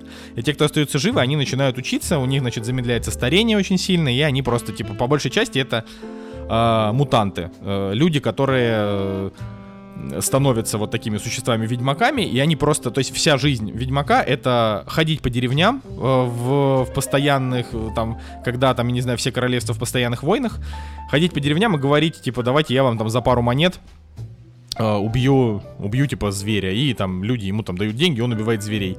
У них жизнь довольно несчастная, она довольно печальная, и они, в принципе, сами по себе такие трагичные персонажи, их очень мало. А, никто об этом не говорит людям, которые смотрят сериал. Для них это просто какой-то тип. То есть он, он что-то куда-то ходит. Никто не понимает, почему Ведьмак трагичный герой, почему у него такая там история, да. А, в общем, это, так, это, это очень все странно, но а, на мой взгляд, сериал, конечно, вылезает еще за счет обаяния, например, персонажа Лютика. Это типа Барт, который э, в какой-то момент начинает дружить с Ведьмаком. Ведьмак как бы с ним не очень дружит, а он начинает с ним дружить. А, и, в общем-то, по большей части этому Лютику и принадлежит главная песня вообще этого, этого просто зимнего сезона, которая поется как Toss a coin uh, to your witcher. Uh, или For Your Witcher. Uh, и она и в дубляже, и в оригинале звучит uh, потрясающе, и уже миллиард вообще мемов заполонили весь интернет на тему этой песни, то есть песня крутая. Uh, и она, на самом деле, фильму просто плюс 2 балла, сериалу плюс 2 балла добавляет. Вот, короче, не хочу там си- сильно долго говорить, но э, где-то к пятой серии я уже ко всем привык. Сюжет, так как я читал все, мне в принципе понятен. Э, этого, значит, сумасшедшего чувака, который придумывал костюмы, или чувиху, который придумывал костюмы э, для персонажей уволили. Во втором сезоне будет другой, потому что это типа вторая часть ругательства после расизма. Это какие-то, это типа ужасные костюмы. Вот они все будут должны быть лучше. И известно, что второй сезон выйдет в марте 2021 года, то есть на его производство Ой, нужно 14 так, месяцев. Так, так долго, прям ужасно, это невозможно. Очень долго. Ну, это как примерно как, ну, допустим, вот я сравниваю мир Дикого Запада, там раз в два года выходит. Ну, э, это тоже, это вообще, это, это, это просто, это мерзопакостная тенденция на то, что так долго сериалы снимают. Ребят, вы если не можете каждый год выпускать сериал, вы не снимайте, вы только нам нервы треплете, я, я так считаю. Слушай, ну я, я на самом деле, я спокойно довольно отношусь к вообще к сложившейся ситуации. Ну просто да, забавно, что тот же там Мир Дикого Запада, первый сезон был в 16 году, второй сезон был в 18 третий будет в 20 Но это вот такое, как, как Шерлок. Ну, я просто Шерлока небольшой поклонник. Вот. Короче, Ведьмака, если вы читали Ведьмака и до сих пор еще не посмотрели сериал, обязательно посмотрите, вам, скорее всего, понравится, потому что там все в этом плане нормально. Но если вы как бы новый человек, то только если вы любите фэнтези. Потому что если вы просто, в принципе, хотите посмотреть сериал из-за хайпа, скорее всего, вы охренеете от того, насколько он для вас будет нелогичный, потому что вы ничего не будете понимать. То есть вот вы будете сидеть рядом, если вы будете, допустим, сядете рядом с человеком, который читал книги, э, можно ставить на паузу каждую минуту, он будет объяснять, а вот это потому что вот так и вот так и вот так. И ты такой, а, ну понятно. То есть вот, а, а в остальном, то есть сериал вообще ничего не дает, там никакого погружения в лор. То есть есть такая штука в мире Ведьмака, называется сопряжение сфер. Это типа по, по факту вся история Ведьмака крутится вокруг того, что однажды в мире случилось, случилось сопряжение сфер, э, из-за чего мутанты повылезали, всякие монстры стрёмные повылезали на землю. И это произошло довольно давно, и поэтому люди как бы живут в том мире, когда они не могут нормально сходить в лес, потому что там какой-нибудь утопец утащит их там ребенка. Вот, и там, я не знаю, какой-нибудь гуль э, там будет жрать трупы. Ну, то есть это вот такая вот тема. А, и здесь про сопряжение сфер сказали, типа, там, два раза, просто фразу сопряжение сфер, люди вообще не понимают, что это такое, и почему-то создатели сериала, почему-то, по какой-то вообще неясной причине, они решили, вместо того, чтобы просто дать какому-нибудь любому персонажу, они придумали там кучу новых персонажей, хоть какому-то просто пару слов, чтобы он просто объяснил.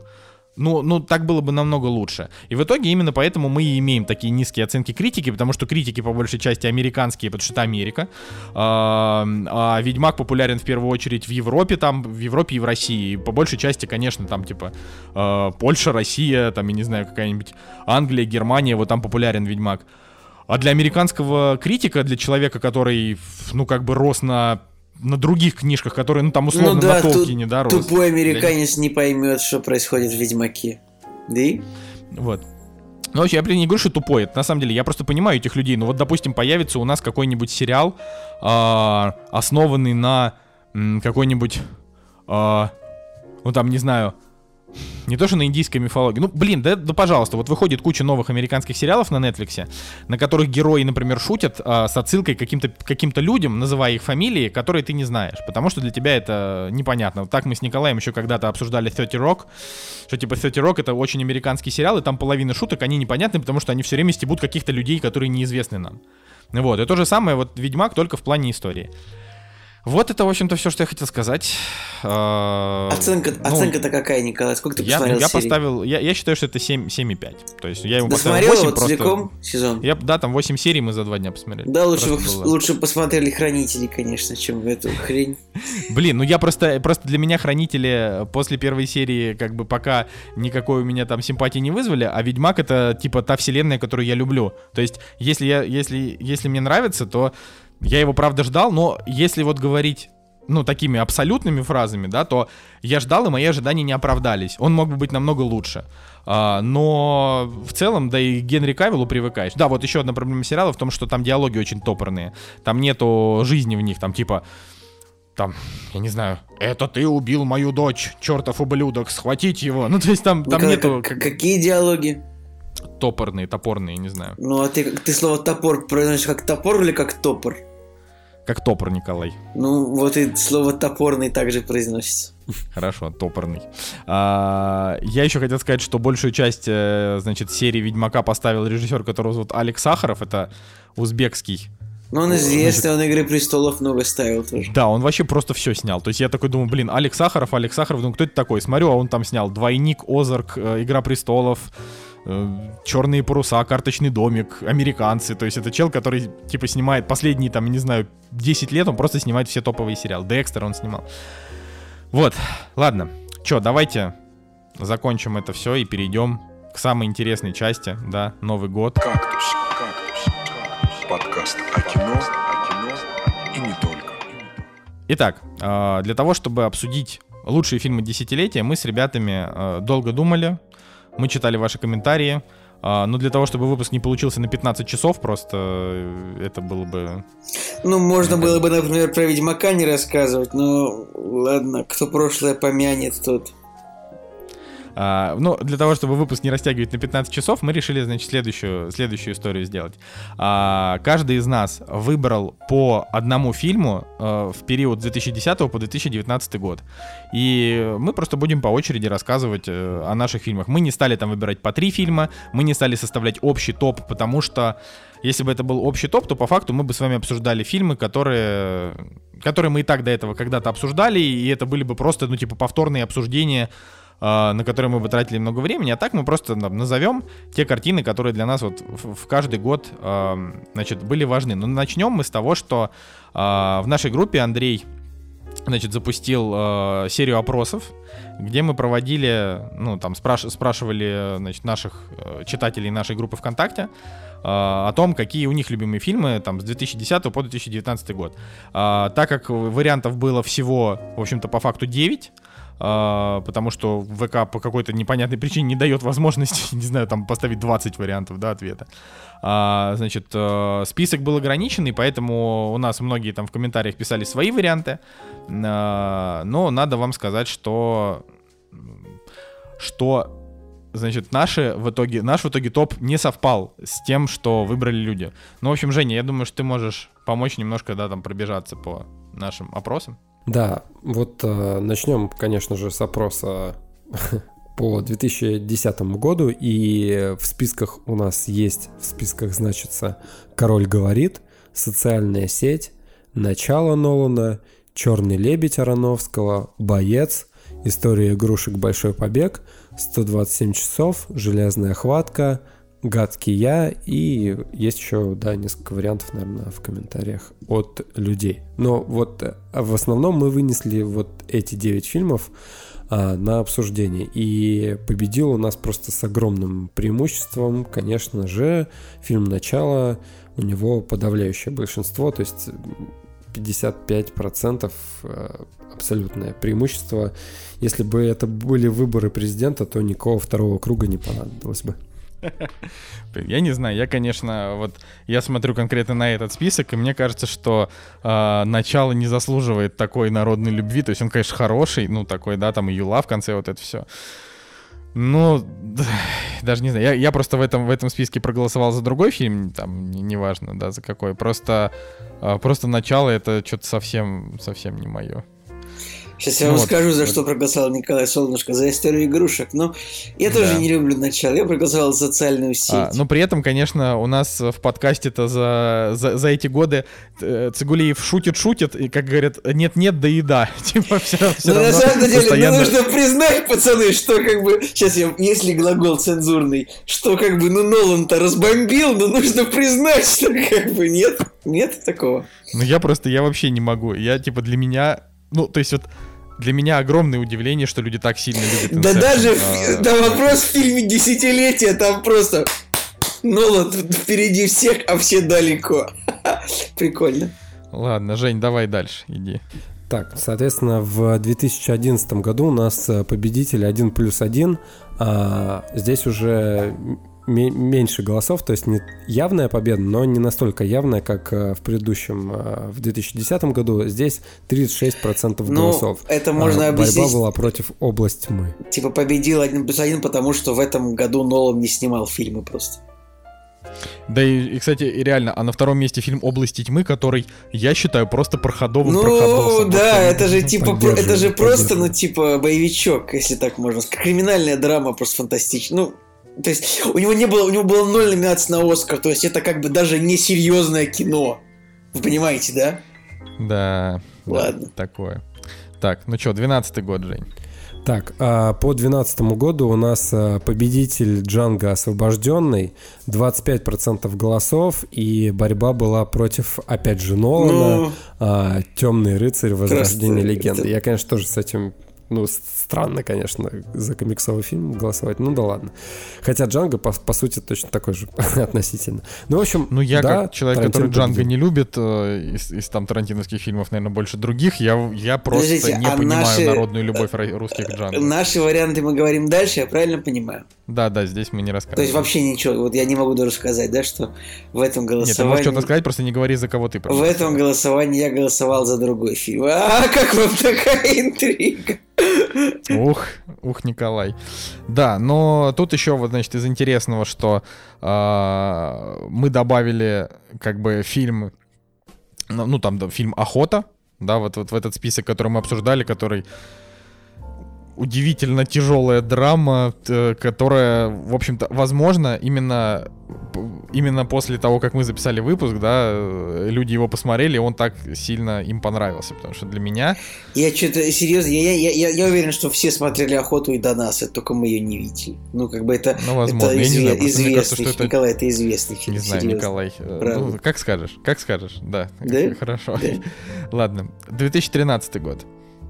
Так, а, по 2013 году, на самом деле, в этом опросе очень крутая картинка, заглавная опроса, так что я даже на ней сначала сосредоточился, а не на победителе. Победитель у нас одержимость э, 30% э, голосов, а второе место у нас э, Волкс Уолл-стрит. То есть, на самом деле, 2013 год был просто невероятный. Во-первых, там был фильм «Пленницы», там был «Волк с Уолл-стрит», там был «Великий Гэтсби», там был «Бойфренд из будущего», который я просто обожаю, который «About Time», там был фильм «Она», значит, с Хакином Фениксом, там была «Гонка», там был Уолтер Митти. Ну, то есть это, это просто был невероятный год. Но честно, если бы в этом фильме, если в этом году Нолан что-нибудь снял, или выйдя Интерстеллар годом раньше, то все эти фильмы можно было бы отменять.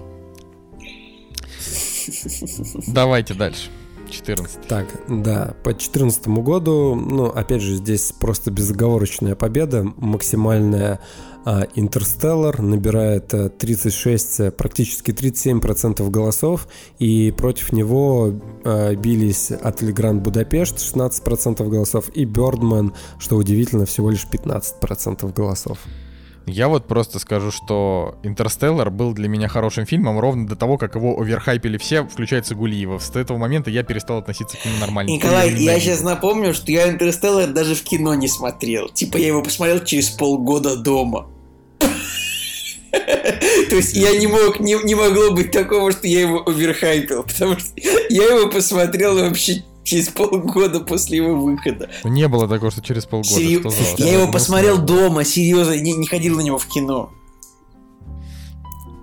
По- Но- И я посмотрел, а, соответственно, мы недавно посмотрели «Космическую Одиссею» а, Кубрика, и после Кубрика «Интерстеллар» чуть-чуть по другим углом все-таки начинает восприниматься. Все вот эти вот э, нити, блин, как они там называются-то, да, когда он возвращается к себе в шкаф и падает книга, я подумал, что, блин, круто, сильно, но после «Космической Одиссеи» да, там, там этому уделяется не весь фильм как таковой, да, по, по сути эпизод фильма, но, блин, основная эта идея была вот практически то же самое было в «Космической Одиссее». Поэтому «Интерстеллар» такое, знаешь, просто перефразирование в основном того, что было в «Космической Одиссее». Ну, я просто не люблю ни «Космическую Ну, Одиссею». мне кажется, что фильмы все же немного разные. А, все-таки Интерстеллар, он типа про путешествие через черные дыры, а Космическая Одиссея, она про, ну, в общем, немножко Про про... путешествие через черные дыры сознания. Ну, там чуть-чуть по-другому все, мне кажется. Но Космическую Одиссею тоже люблю, но неважно. Ну, забавно, что Бердман, да, по, по факту э, фильм, который там вы берет Оскар и прочее, он на третьем месте всего лишь в голосовании. Да, ребят, ну все же понимают, что ну, какие фильмы э, остаются классикой, а какие фильмы потом забудут. И Да, да. Так, ну что, переходим к 2015, да? В 2015 Кстати, извините, у нас, пожалуйста, э, у у Интерстеллара, кстати, даже, ну, типа, награды за лучший фильм нет, нету даже номинации, хотя, казалось бы, ну. Хотя, казалось бы, что, фильм хреновый, блин, я не знаю, он тупой. Да, только, только что-то он пока, молчу. только что-то он лидирует пока что в вопросах. Люди э, любят, э, любят народ наш всякое. Да, да, да. Интерстеллар Да плохой нет, слушай, интер- нет, как развлекательное кино, ин- к Интерстеллару вообще, по-моему, претензий, ну, просто ноль. Да нормальный фильм. а Интерстеллар хороший за ту сцену, А когда чё, ребят, там а прошло давайте, 30 а, лет. а мы смотрим кино не для развлечения, но так вот, типа, если кино развлекательное, оно плохое. У, Те- вот, э, у Терри Гиллиама есть интервью на КГ-портале, переведенная новость, и его цитата о том, что он э, до жути ненавидит, мягко говоря, черную Ну, пантеру. это потому дерьмо, что- потому что, да. Да. А, а, и, а он снимает э, кино, которое развлекательное, которое, ну, типа, э, на котором зритель не заснет, но и в то же время кино, над которым можно подумать. И, ну, очень, очень клевые, очень клевое интервью с Терри Гиллиамом, почитайте. Это очень хорошо, только Терри Гиллиам за последние 10 лет снял, в общем-то, пару фильмов, которые Да, да, не да, то чтобы и- прям... да, да, да. Но и в ему комментарии 80. Он снял несколько классических фильмов, достаточно.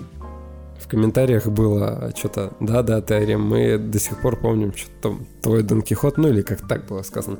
Ладно, давайте так, 2015 год, э, омерзительная восьмерка, Это... 30 33% голосов. Э, Вообще, победа. типа, это, ну, это еще раз доказывает то, что ваш безумный Макс на самом деле никому не нужен. То, что вот просто восьмерка не самый, это даже не три, даже не четвертый фильм Тарантино, может быть, даже по лучшести. И все равно он победил безумного Макса в комментариях. Слушай, ну не, ну не, ну подожди, все-таки разрыв есть, но он не такой большой, Трин- как, допустим, с 13 Ноланом. процентов, ну как бы еще Ну, раз блин. для не для- ну как бы короче я люблю а восьмерку, я тоже за него проголосовал в этом вопросе, но как бы я просто не люблю безумного Макса и все. Хорошо, так, э, двигаемся к шестнадцатому году. Дальше у нас, э, соответственно, победа фильма, ко- который как раз-таки стал э, лауреатом, лауреатом Оскара, это «Ла Ла Ленд». Вот как раз 30% голосов. Ну, La La Land это просто был оверхайпнутый фильм реально 2016 года. Я прям помню, как все говорили про La La Land, я на него сходил и такой, ну, ме, Ну, не. конечно, наверное, Паттерсон, да, повеселее, Николай. Ай, да. Э, Я, значит, если вы заметили, мы с, с Николаем Цигулиевым э, не, не не очень, да, сейчас, сейчас разговариваем. Так вот, я не намерен отвечать ни на одну твою фразу, Николай, от- обращенную ко мне, больше. Так что, пожалуйста, пусть все голосуют за La La Land. Э, Я считаю, что «Молчание» — это, типа, один из вообще лучших фильмов вообще этого десятилетия. Э, Типа, пожалуйста, развлекайтесь попсой, если, если, если вам нравится, но La La Land, на мой взгляд, это... Вот, короче, я, я Самое во-первых, не люблю мюзиклы. Что во всем этом опросе вообще один фильм только попсовый, это «Ла Ла Ленд». Все остальные фильмы, ну, ну, Зверополис еще, все остальные фильмы, типа «Манчестер у моря», «Молчание», как бы вообще непонятно для кого это кино. Ну ладно. Я, короче, э, рад, что Капитан Фантастик, на самом деле, взял второе место, потому что это тоже потрясающая Он взял картина. третье место. Второе место взял Зверополис. А, все, то есть, ну, Зверополис тоже хороший. Звера, Звера, Зверополис, Зверополис лучше, чем Ла Ленд. Потому что что угодно лучше, чем Ла Ленд. Давай, Жень. Да, Просто 2000 продолжай. 2017 год, и, кстати, я как-то пропустил а, этот опрос, не проголосовал ни за что, и я понимаю, что 2000 2017 очень слабый, то есть э, пришлось, э, ну не то, что пришлось, как бы я искал какие-то варианты, которые могли бы конкурировать с тремя билбордами, но э, так тяжело было Blade, выбрать, Blade поэтому... Runner, мне кажется, очень неплохо сконкурировал. Типа, вообще Ну, отлично. да нет, да Blade Runner, он, он визуально красивый, но и, и идейно он тоже как бы ну, такой относительно, относительно слабый фильм. То есть, да, там есть э, сценарий, там есть сюжет, но эм, что-то там Блин, э, супер самое классное, что в этом опросе нету формы воды, как бы, и я с этим согласен. Типа форма воды это... Подожди, нет, есть форма А, воды. есть? В Серьезно? 2014 году Блин, есть форма воды, жаль. да. Ну, за него проголосовало два человека, ладно. Как бы, в любом случае, отвратительный фильм. Ну, А, и, моя душенька довольна хотя бы, что Дюнкерк получил всего один голос. Ну, э, Дюнкерк, и правда, правда, Да. Потому что Где-то, где-то грустит один человек, который проголосовал за Дюнкерка. Да Ладно, не, ну просто это что-то прям... э, во- Вообще, на самом деле, 17-й год, э, да, у меня, ну, типа, я за другой фильм проголосовал, но а, у меня 2017 год э, не вызывает каких-то теплых воспоминаний, в принципе, о фильмах. Ну, то есть, да, было прикольно. Там тот фильм, который выбрал я, мне он очень нравится. Три билборда норм, но мне кажется, что концовка испорчена. А, Бегущий по лезвию очень красивый, но какой-то, честно говоря, не, сюжетный совершенно. Ну, не знаю. В общем, 17-й год был слабенький, на мой взгляд, в целом. Забавно, что в комментариях написали, что смерть Сталина не оставила равнодушным в 2017 году. Блин, она, правда, не оставила равнодушным. Чего уж тут врать-то. Но, как бы, фильм, к сожалению, мог бы быть и получше. Вообще, конечно, вот надо было нам, знаете, выбирать, типа, Надо было самые скандальные д- картины. Движение вверх вставить надо было. А что, разве не плохой фильм, что ли? Тоже бы проголосовал за него народ. Так, э, 2018 год, и здесь э, победа достается зеленой книге, э, 29% голосов. Э, На втором месте у нас э, получается Человек-паук через вселенную. Э, Это мультфильм. Да, ребят, повторюсь, что я вам всем рассказал. Ну, типа, очень странное отсутствие в 2018 году богемской рапсодии, которая как бы самый популярный фильм года. И Мстителей тоже третьих нет. Ну ладно.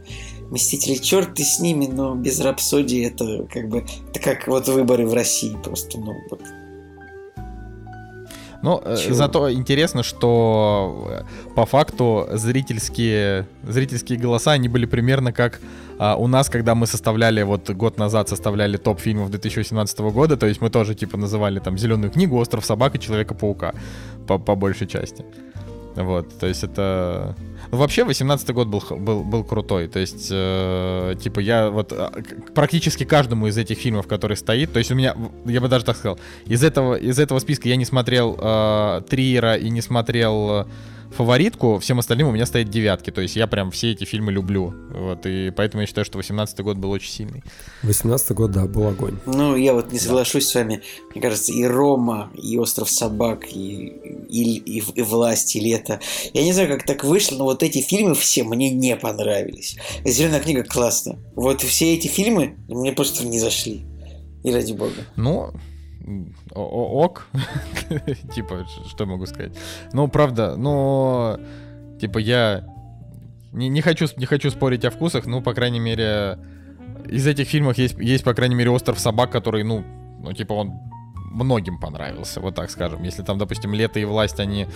Их просто не так много кто посмотрел, потому что было мало рекламы и так Да, далее. и то хоть очень, «Остров собак» вот, и, и как бы, ну вот, наличие в этом опросе Лето и Острова собак, э, и Лето и Власть, фи- и Ван Гога. Фильмов, три фильма, на котором всем плевать и отсутствие. Повторюсь, Богемской рапсодии, у которой миллиард долларов сборов, 8.0 кинопоиск, 8.0 IMDb. Ее здесь нет, ну, ребята, вы с такими вопросами далеко не уедете. Что вам могу сказать? Да, Николай, так как этот подкаст, похоже, наш последний, мы, в общем-то, особо далеко никуда и не едем, так Ну, что спасибо тебе за твое мнение. А, давай, Жень. Да, так, э, шоу must go, on, как говорится. Э, 2019 год у нас побеждает «Однажды в Голливуде», 30% голосов, но рядышком с ним Джокер у него 26. 28,8. А у Джокера, у, Джо- у Джокера 27. Ну там на самом деле просто, ну по факту, так как у нас голосует типа там до 100 человек, там от 60, а, и опрос 19 года запустился не так давно, а, там еще, может быть, однажды в Голливуде Джокер поборется. То есть это, это, это еще, еще как бы есть, а, ну типа, есть интерес до того, кто, кто там победит. Но тема в том, что, конечно, это в принципе было очевидно, что Однажды в Голливуде и Джокер. Ну, то есть, э, еще, и, конечно, я немножко удивлен, я немножко удивлен тому, что за ирландца вообще никто не голосует. Да еще Ну, раз, come on, Николай, ребят. это ты вот, это твое мнение ты такой, это самый важный фильм десятилетия. Что-то ты сказал недавно такое, типа, или самый лучший. Вот ты говорил примерно. Нет, ну то я не говорил Да самый лучший, ну, я говорил, что он ты один вот из говор-. Да, один человек проголосовал за ирландца. Вот в вопросе, как бы. Ну, из 59. Из Николай, типа, это- 62. Из Это, 62. вы- да, у меня, у меня 59, простите. Это просто выборка, конечно, не очень большая.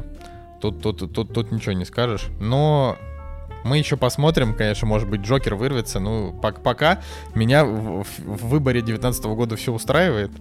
Вот. Хотя удивительно, что однажды в Голливуде как раз-таки массовому зрителю не очень зашел. То есть он там, типа, оценки не такие высокие. Ну, вообще, э, как бы, что удивляться, «Омерзительная восьмерка» у нас в один из топов выиграла, хотя «Восьмерка» — это вообще, ну, типа, не самый его там популярный фильм. Вот. а, ну и пока у нас в вопросе на фильм десятилетия, который у нас длится буквально всего там несколько часов, а, пока у нас лидирует фильм «Начало», но я надеюсь, что... Я надеюсь, что... Что поб- я, я, ребят, я как бы, я надеюсь, что Интерстеллар победит, потому что, ну, как бы, ну, начало, да, ну, ну, просто начало вышло в году десятом, ну, типа, и, и что, и все? Вот десятый год вышел и сразу выиграл десятилетие, ну, не должно быть такого. Ребят, ну, накиньте голосов Интерстеллару, пожалуйста, вот, вот в, этом, в этом опросе за десятилетие. Ну, или не Интерстеллару, там, зеленой книги, а, зеленой, нет, а у него вообще ноль, зеленой книги не надо. Трем билбордом накиньте, но, типа, не Нет, голосуйте. подожди, у зеленой книги один голос. Да, значит, у тебя более, более новая информация. Не голосуйте вы за начало. Ну, реально, десятый год, ребят. Причем а, проге- проголосовала Вика Кисемяка за зеленую книгу. Ну, смотрите, Ки- Кисемяка заходит иногда в кактус. Что это, это, настоя... это настоящая Вика, серьезно? Ничего себе. Прикольно. Сейчас надо, надо, надо посмотреть, если, если там где-нибудь... э, Ну, типа, если какие-нибудь клевые, а- а- клевые люди, там, Сарик какой-нибудь, кто проголосовал за что-нибудь. Ладно. Да, Да. да. Ну, я, в общем, чё, чё- что, что, я, что я скажу? Я скажу, что нам, наверное, надо тогда переходить к, ну, в общем, к фильмам, которые мы выбрали за эти годы. И в конце мы, конечно, не найдем абсолютно, абсолютно никак- ни- никакого, никак- никакого общего как бы знаменателя, но а, хотя бы обсудим. Давайте, давайте, так сказать, составим наш, наш личный топ. А, значит, начнем с 2010 года, и у меня это история игрушек «Большой побег». А, почему? Почему? Да, почему? Потому что э, история игрушек. Во-первых, 2010 год был не то, чтобы прям охренеть, вот так вот так вот скажем, да, там в, в истории. А, но история игрушек Большой побег это. это был типа переломный момент, когда Pixar показали, что они не просто умеют делать крутые а, и там серьезные мультики для детей, для взрослых, а прям, прям вот для очень взрослых. То есть история игрушек Большой побег это э, типа детский мультфильм, который заставляет подумать, и не было ни до, ни после этого мультфильма э, таких вот так, так- таких же сильных аналогов. Не Тайна Коко, которая говорит про смерть, типа, ну так, чтобы было понятно детям. Не История игрушек 4, которая уже там про кризис, пост вообще какой-то кризис. Вот, никто так не залезал на территорию, когда, когда вот ты первый раз смотришь «Большой побег», и тебе прям и смешно, и грустно одновременно, и тяжело на душе. Ну, в общем, на мой взгляд, это, это очень Ну, сильно. заслуженно, в принципе. Ну и миллиард сборов, и, и, и Оскары, и Тарантино сказал, что это лучший фильм 2010 года на тот момент, так что... Вот. Не могу Я думаю, поспорить. да, не могу поспорить. Николай, что у тебя в 2010 Слушай, я что-то сидел, смотрел, думал, может быть, команда А, а может быть, Обитель зла 4. Но в итоге я подумал, что а почему все забыли про прекрасный фильм Город воров? The Town с Бена Аффлека. Вообще прекрасный фильм. Как бы можно, кон- 2010 года? Да, можно как бы, конечно, социально, можно, конечно, социальную сеть сказать, но Че это социальная сеть, да?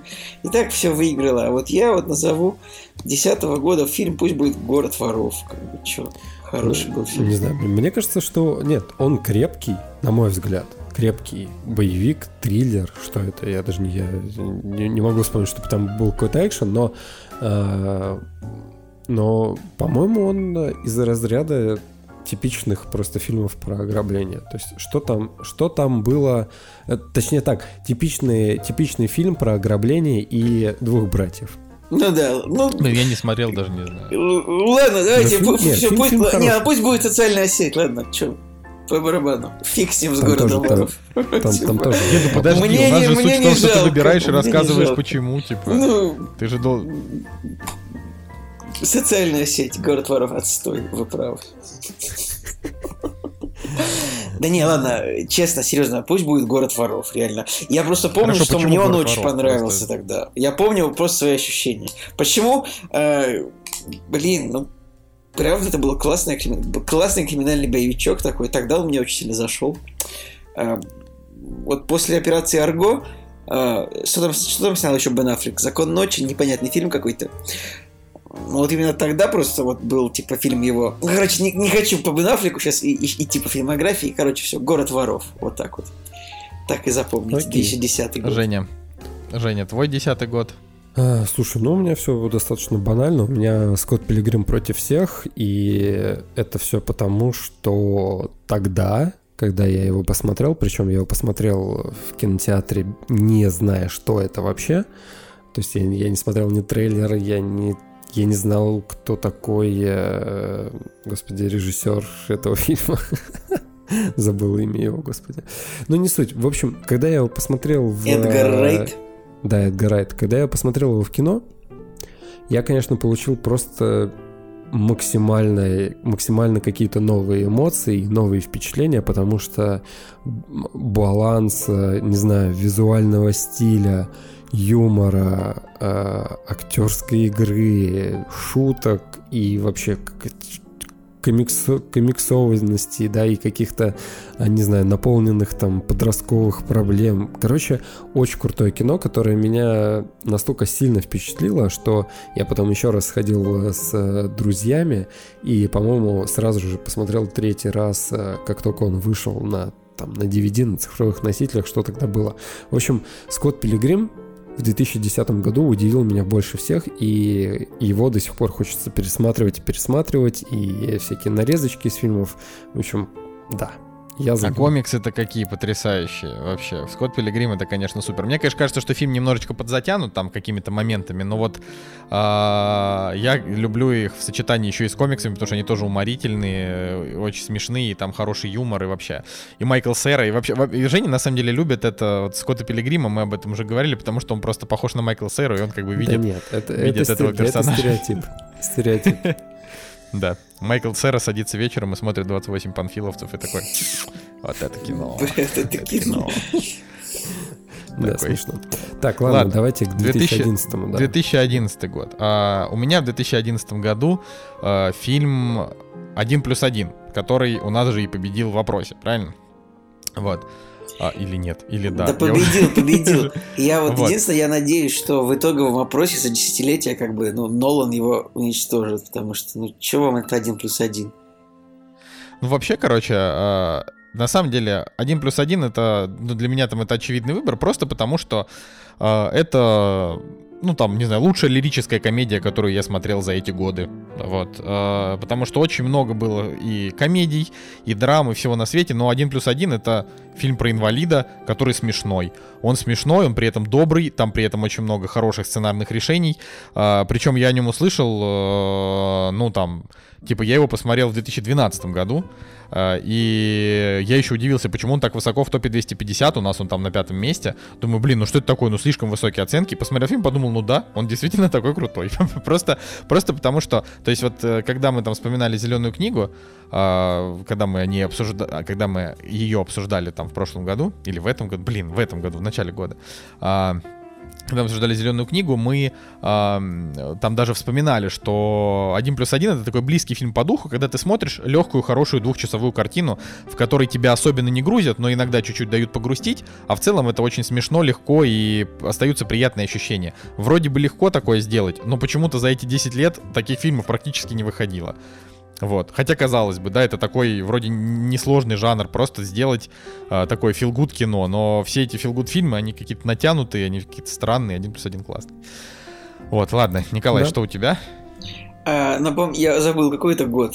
11 2011 а, Я за девушку с татуировкой дракона. Я что смотрю на 11 год, я реально смотрю, мне вообще ничего не нравится. Прямо как-то... Вот я смотрю, мне ничего не хочется пересматривать. А девушка с татуировкой недавно пересмотрела, ну, очевидно же, что классный фильм. Хотя, как бы... Да не просто классный, у меня это десятка. Я его очень люблю. Mm. Это вообще... Ну, тут я бы... У меня бы стоит... Э, у меня, кстати, не стоит оценка, но я, наверное, поставлю ему либо 8, либо 9 сейчас. Но я просто вообще не вижу ни одного хорошего фильма, вот, который мне нравился. Драйв? Нет. Ладно. Так что «Девушка с тровкой дракона», Финчер, Стиг Ларсон, без комментариев. Так, э, Женя? соответственно, у меня в 2011 году это артист, и э, мне кажется, что это, еди... это единственное, за что я могу более-менее проголосовать, потому что драйв как бы... Реально, 11 год очень слабый. И если там смотреть на другие картины, я бы, может быть, еще посмотрел в сторону драйва, но он откровенно... Он откровенно Проходной. такой нишевый, какой-то своеобразный и практически то есть сюжетно он повторяется там тоже с многими фильмами, условно, там таксиста, да, а артист, он как бы, да, он сделан стилистически как дань, э, там, не знаю, реверанс к эпохе немого кино, но э, этот художественный прием, он просто настолько идеально подходит к этой истории, которая там показана. Да, она простая, и опять же, это все артист, он как реально воплощение всего такого а, немого кинематографа, и было очень приятно окунуться в эту атмосферу, и, и сделан, конечно, идеально. Опять же, я бы, и я его, скорее всего, пересмотрю в, в каком-то в обозримом будущем, и это тоже о многом говорит, поэтому, в общем, голосую за артиста, актерская, актерская игра идеальная, снят идеально, в общем, да. Да, люблю артист, хороший фильм. Но, конечно, у меня просто, типа, девушка с татуировкой дракона, это, это как бы, опять же, э, э, это, это моя десятка, я, я его люблю даже больше, там, чем один плюс один, просто, просто так мы Просто выбрали. он по-братски, а... по-братски отдал мне этот фильм, иначе мне пришлось выбирать «Форсаж 5», ну, или что-нибудь. Я просто, если уж выбирать между тем, что там выберет Николай Форсаж, или, или я просто отдам ему фильм, я уже лучше отдам фильм. Вот, но я и за один плюс один как бы готов, Слушайте, готов биться, что люди молодцы. В артисте еще знаете, почему, э, почему вот э, именно художественный прием очень важен? он просто сделан не пошло. Вот, э, и это очень, э, ну, как бы, это очень важная часть, потому что ты можешь стилистически сделать э, черно-белое кино, и тем самым как бы опошлить э, свою историю. Ну, не знаю, какое еще слово подобрать, да, то есть когда это будет неуместно. Да, можно сделать там, условно говоря, черно-белым маяк, и это будет стилистически оправдано, потому что он тоже как бы идет в сторону классического, да, вот этого золотого Голливуда с э, крупными планами, светом на лице и так далее, да. А артист, он, опять же, да, он просто очень грамотный и очень тонко использует этот прием, который не в минус уходит, а в плюс. Вот. Ну окей, а, идем на 2012 год. А, и у меня в 2012 году там на самом деле было, были хорошие картины, а, но для меня это сериал «Служба новостей», потому что, как я говорил в прошлом выпуске, когда рассказывал про утреннее шоу, «Служба новостей» — это целая веха вообще. Это типа сериал, который мы вообще не заслужили. Просто потому что настолько крутых диалогов не было ни до, а, и не было после. И, ну, очевидно, очевидно, для меня это 10 из 10, вот. И мне очень жаль, конечно, что вы его не смотрели, потому что, ну, ну просто он крутой. Он крутой, я очень его советую и вам, и всем нашим слушателям, и а, вообще просто это для того, чтобы понимать, а, как, как вот можно было делать, да, то есть это, не знаю, вот и до сих пор для меня это такая светлая грудь, что они решили не растягивать эту историю про журналистов на какие-то еще мировые события и просто красиво завершить там на третьем сезоне, в общем. Так вот. Женя. Э, По-моему, Колян пропустили по классике, чтобы он Э, 15 сказал. Ну, у меня в 2012 году это... Тоже я смотрю, мне ничего не нравится. Ни Бэтмен Нолана мне не нравится финальный, ни Мстители первая часть, я не, не особо фанат. А вот Облачный Атлас... Я вот бы- война бесконечности. Ух, А вот ух, облачный, а вот облачный атлас, прям это самое. Вот прям, я прям помню, как я его смотрел, прям вот три часа такого плотнейшего повествования с классными актерами, которые там играют по пять персонажей каждый, вообще с перевоплощениями. Со, короче, вот кор- фильм года 12 для меня «Облачный атлас». Я даже не помню, там уже женщины его снимали или там было, был один... 50 на 50 там Или один было. мужчина, одна женщина. Ну, в общем, любопытно, конечно, эта вся история. Там один мужчина, одна женщина, 50 на кажется, 50, были, да. да. Не, Еще там слушайте, был Том Тыквер. Да, слушайте, «Облачный атлас» вообще на самом деле очень атмосферное кино. Единственное, опять же, я просто не очень люблю, когда из нескольких, э, из нескольких историй э, как бы слагается фильм, типа фрагментами такими, но там же, там как бы это оправдано, конечно же, и в целом тоже стилистически, там, атмосферно, по атмосфере тоже, ну, в принципе, запом- очень запоминающийся фильм. Он, конечно, по-моему, не стал культовым, да, да, как к сожалению. какая-нибудь, но в памяти все-таки остался. Ну, я бы так сказал, э, что... Ну, я вот читал книгу по облачному атласу, и книжка, она, конечно, долгая, тягучая, 800 страниц, она скучновата. А, но вот когда ты, типа, прочитав книгу, смотришь фильм, то, во-первых, тебе становятся понятны многие вещи в фильме, которые очень очень так мельком пробегаются.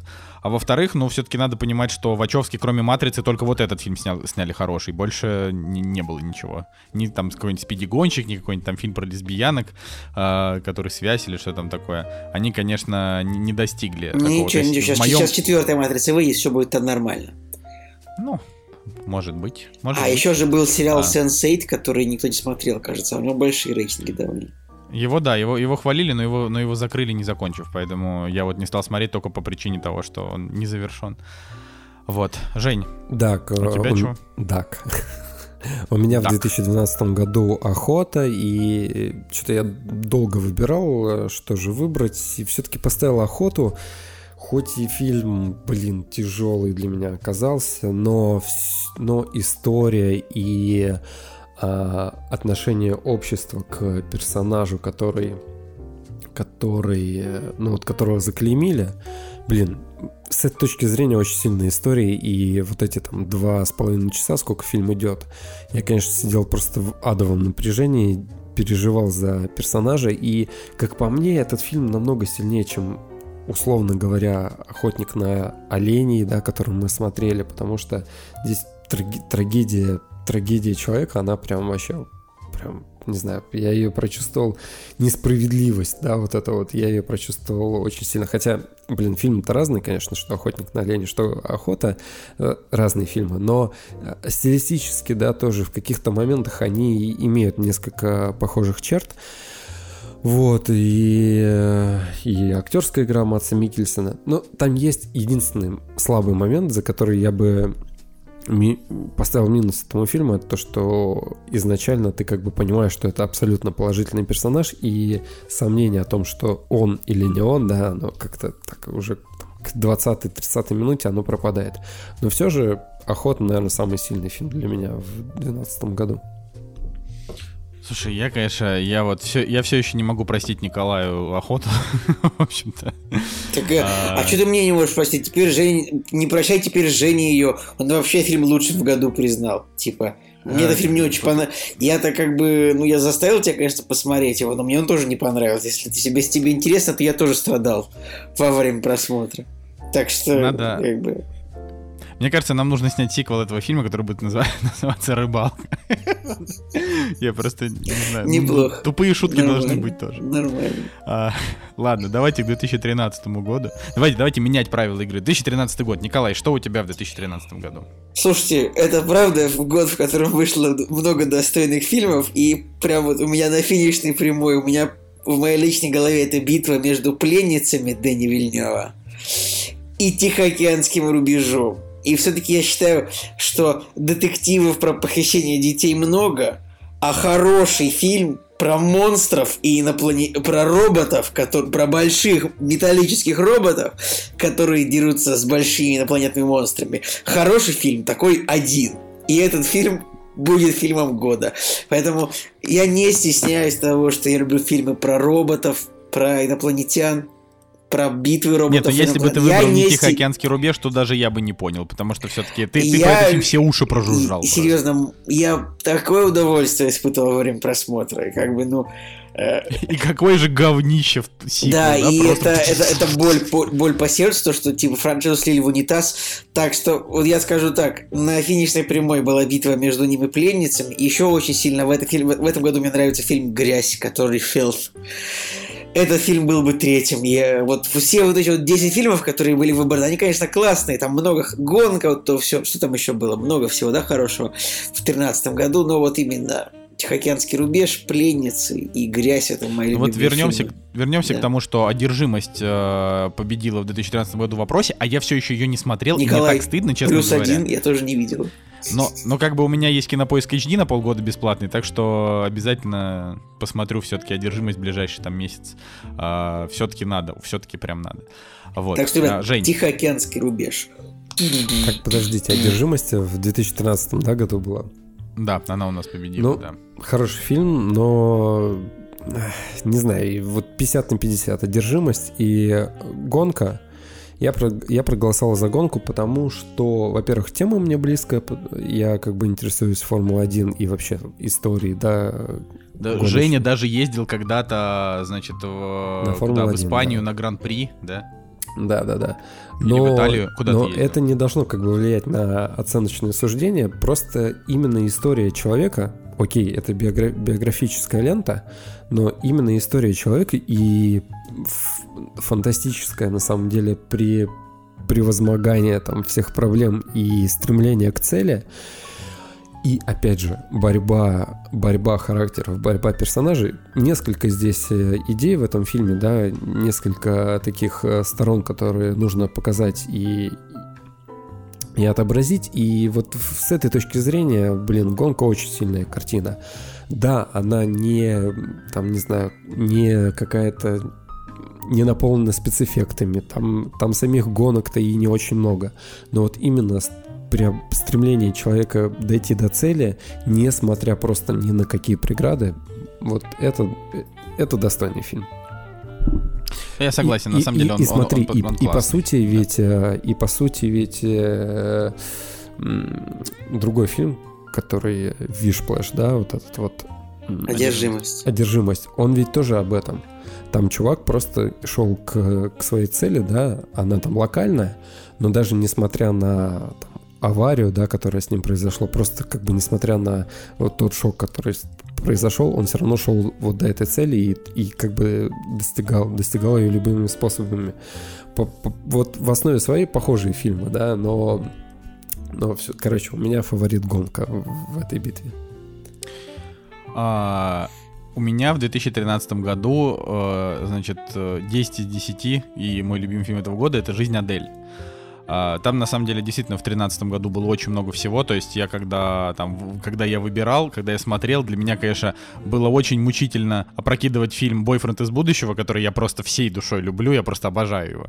А, И прям, да. Но «Жизнь Адель» — это это слишком сильный фильм для того, чтобы, для того, чтобы не, не ставить его на первое место. У него «Золотая пальмовая ветвь» того года. А, фильм про, значит, про э, лесбийскую любовь. Э, но при этом, ну, то есть без «но», да, значит, при этом он, он близок а, абсолютно всем, просто потому что этот фильм а, это одна такая сплошная трехчасовая эмоция. Его смотреть а, местами просто невозможно. То есть ты его смотришь и прям вот э, прям даже, я не знаю, некомфортно себя чувствуешь от того, насколько насколько он такой жизненный, реалистичный. Там все ссоры, все, э, значит, вот э, все как бы радостные и грустные моменты в отношениях от их начала и до их завершения в этом фильме показаны а, максимально четко, настолько, что главные героини практически практически занимались сексом в кадре. То есть там э, в этом фильме, типа там минут 15-20 прям таких очень откровенных сексуальных сцен, после чего актрисы рассказывали, что вот нас, типа, режиссер прям заставлял там э, прям чуть ли не по-настоящему это все делать. Э, ну и, в общем-то, да. После этого Леа Сейду стала супер популярной актрисой, начала играть в блокбастерах и у Кадзимы в игре.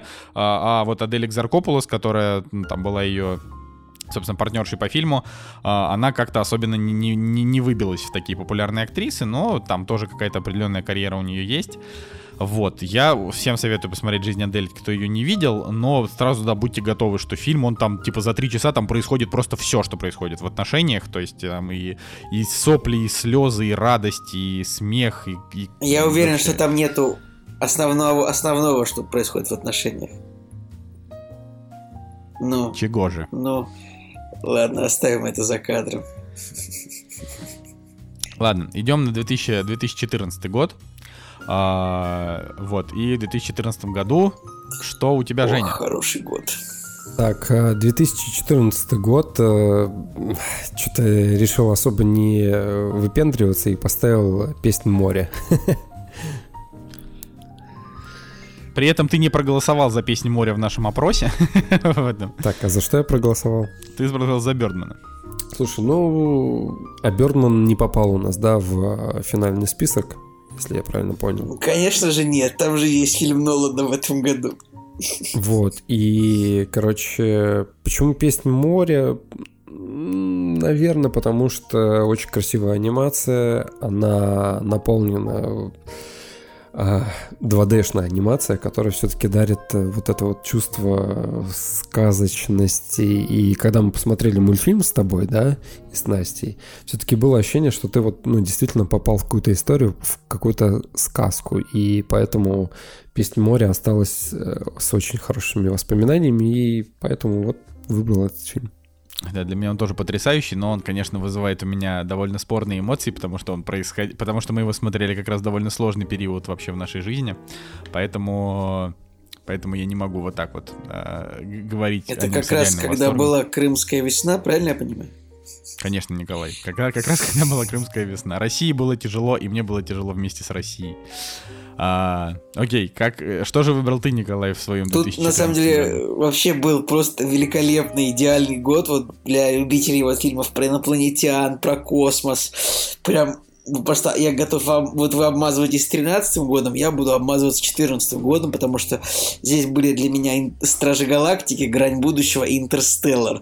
Но как бы тут очевидно, что Интерстеллар это лучший фильм года и, возможно, лучший фильм десятилетия, как бы без вопросов э, наверное, можно не пояснять, но, в общем, Интерстеллар мой выбор.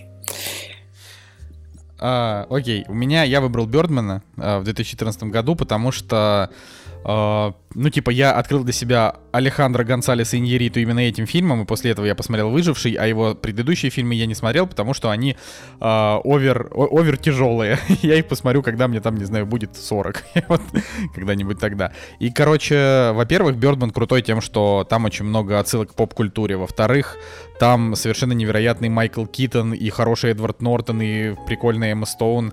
А, и вообще весь второй и третий план, они все очень талантливые. И то, что фильм стилизован под то, что он снят одним кадром. Ну, то есть, по факту, Бёрдман, Бёрдману дали главный приз.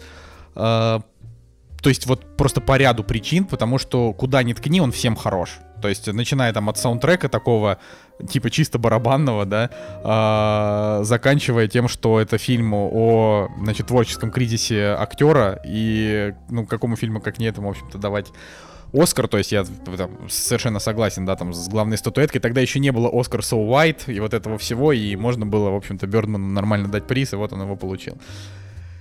Так что да, ну он просто, просто, на мой взгляд, реально классный фильм. А, переходим к 2015 году. Он у нас, а, значит, он, он, он, он у нас довольно спорный. у всех троих причем. То есть а, я, я начну. Значит, у меня это фильм «Безумный Макс. Дорога ярости». А, почему Значит, причем мы его недавно пересмотрели, я тоже рассказывал об этом в «Кактусе», что захотелось вдруг пересмотреть и понять, действительно ли «Безумный Макс» такой классный, или тогда мне просто показалось. Значит, я все еще считаю, что он классный. Единственное, что там, как бы, фильм, он такой немножко с феминистическими мотивами. Абс- Немножко. Серьезно? Это вот... в- в- в- ты этого не видишь, то, что, ну, как бы, персонаж просто бегает за, за, за кучей женщин зачем-то. Типа... Не, ну там же как бы суть в том, что они в итоге все Да. равно приходят к нему и говорят, помоги нам, мы без тебя не справимся. поэтому, поэтому я говорю, что он все-таки немножко. А, но при этом Джордж Миллер делал его очень много лет, он почему-то все еще не заявил продолжение, хотя фильм э, стал прям, ну, наверное, потому что он не, Не-не, охренеть, он насколько... хочет- он хочет снять продолжение, только у него война со студией началась, потому что они ему не выплатили причитающегося бонуса, и, в общем, они там чуть ли не судились друг с другом.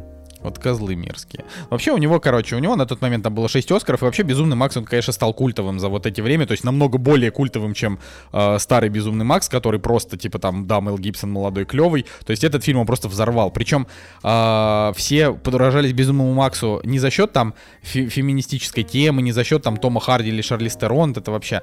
А, по большей части все хвалили Безумный Макс, потому что он как бы снят вот на живую. И там прям реально э, там такой ощутимый, ощутимый кусок спецэффектов сделан э, реалист, ну, то есть вот не, не, не на зеленом фоне. От этого, конечно, он и стал таким ну, популярным, потому что мне, он крутой. Мне, конечно, просто бальзам на сердце, что восьмерка победила его в вопросе вообще. Типа, ребят, зайдите еще накиньте, пожалуйста, восьмерки еще голосов, чтобы Макс подальше уплыл в этом списке. Да, но э, да, есть, есть люди, которым это важно.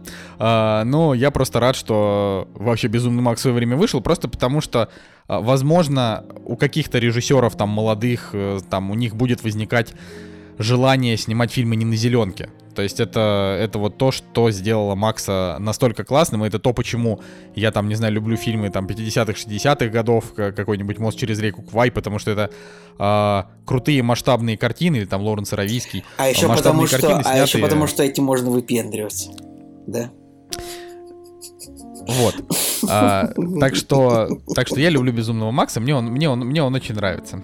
Да, пусть, пусть Николай нам расскажет его лучший фильм 2015 года. Ну, я так решил, что я долго сидел и думал, и в итоге я пришел к выводу, что хватит забавиться, и можно уже, ну, по-серьезному выбирать фильмы года, уже 15 год, уже близко подходим к нашему времени. Как бы я считаю, что в 15 году самым важным лучшим фильмом это был «Форсаж 7». Как бы по, по- последний фильм Пола Уокера, великого актера современности. Как бы фильм собрал полтора миллиарда долларов, невероятная песня. oh, I tell you all I. Ой, на Сереге, неважно.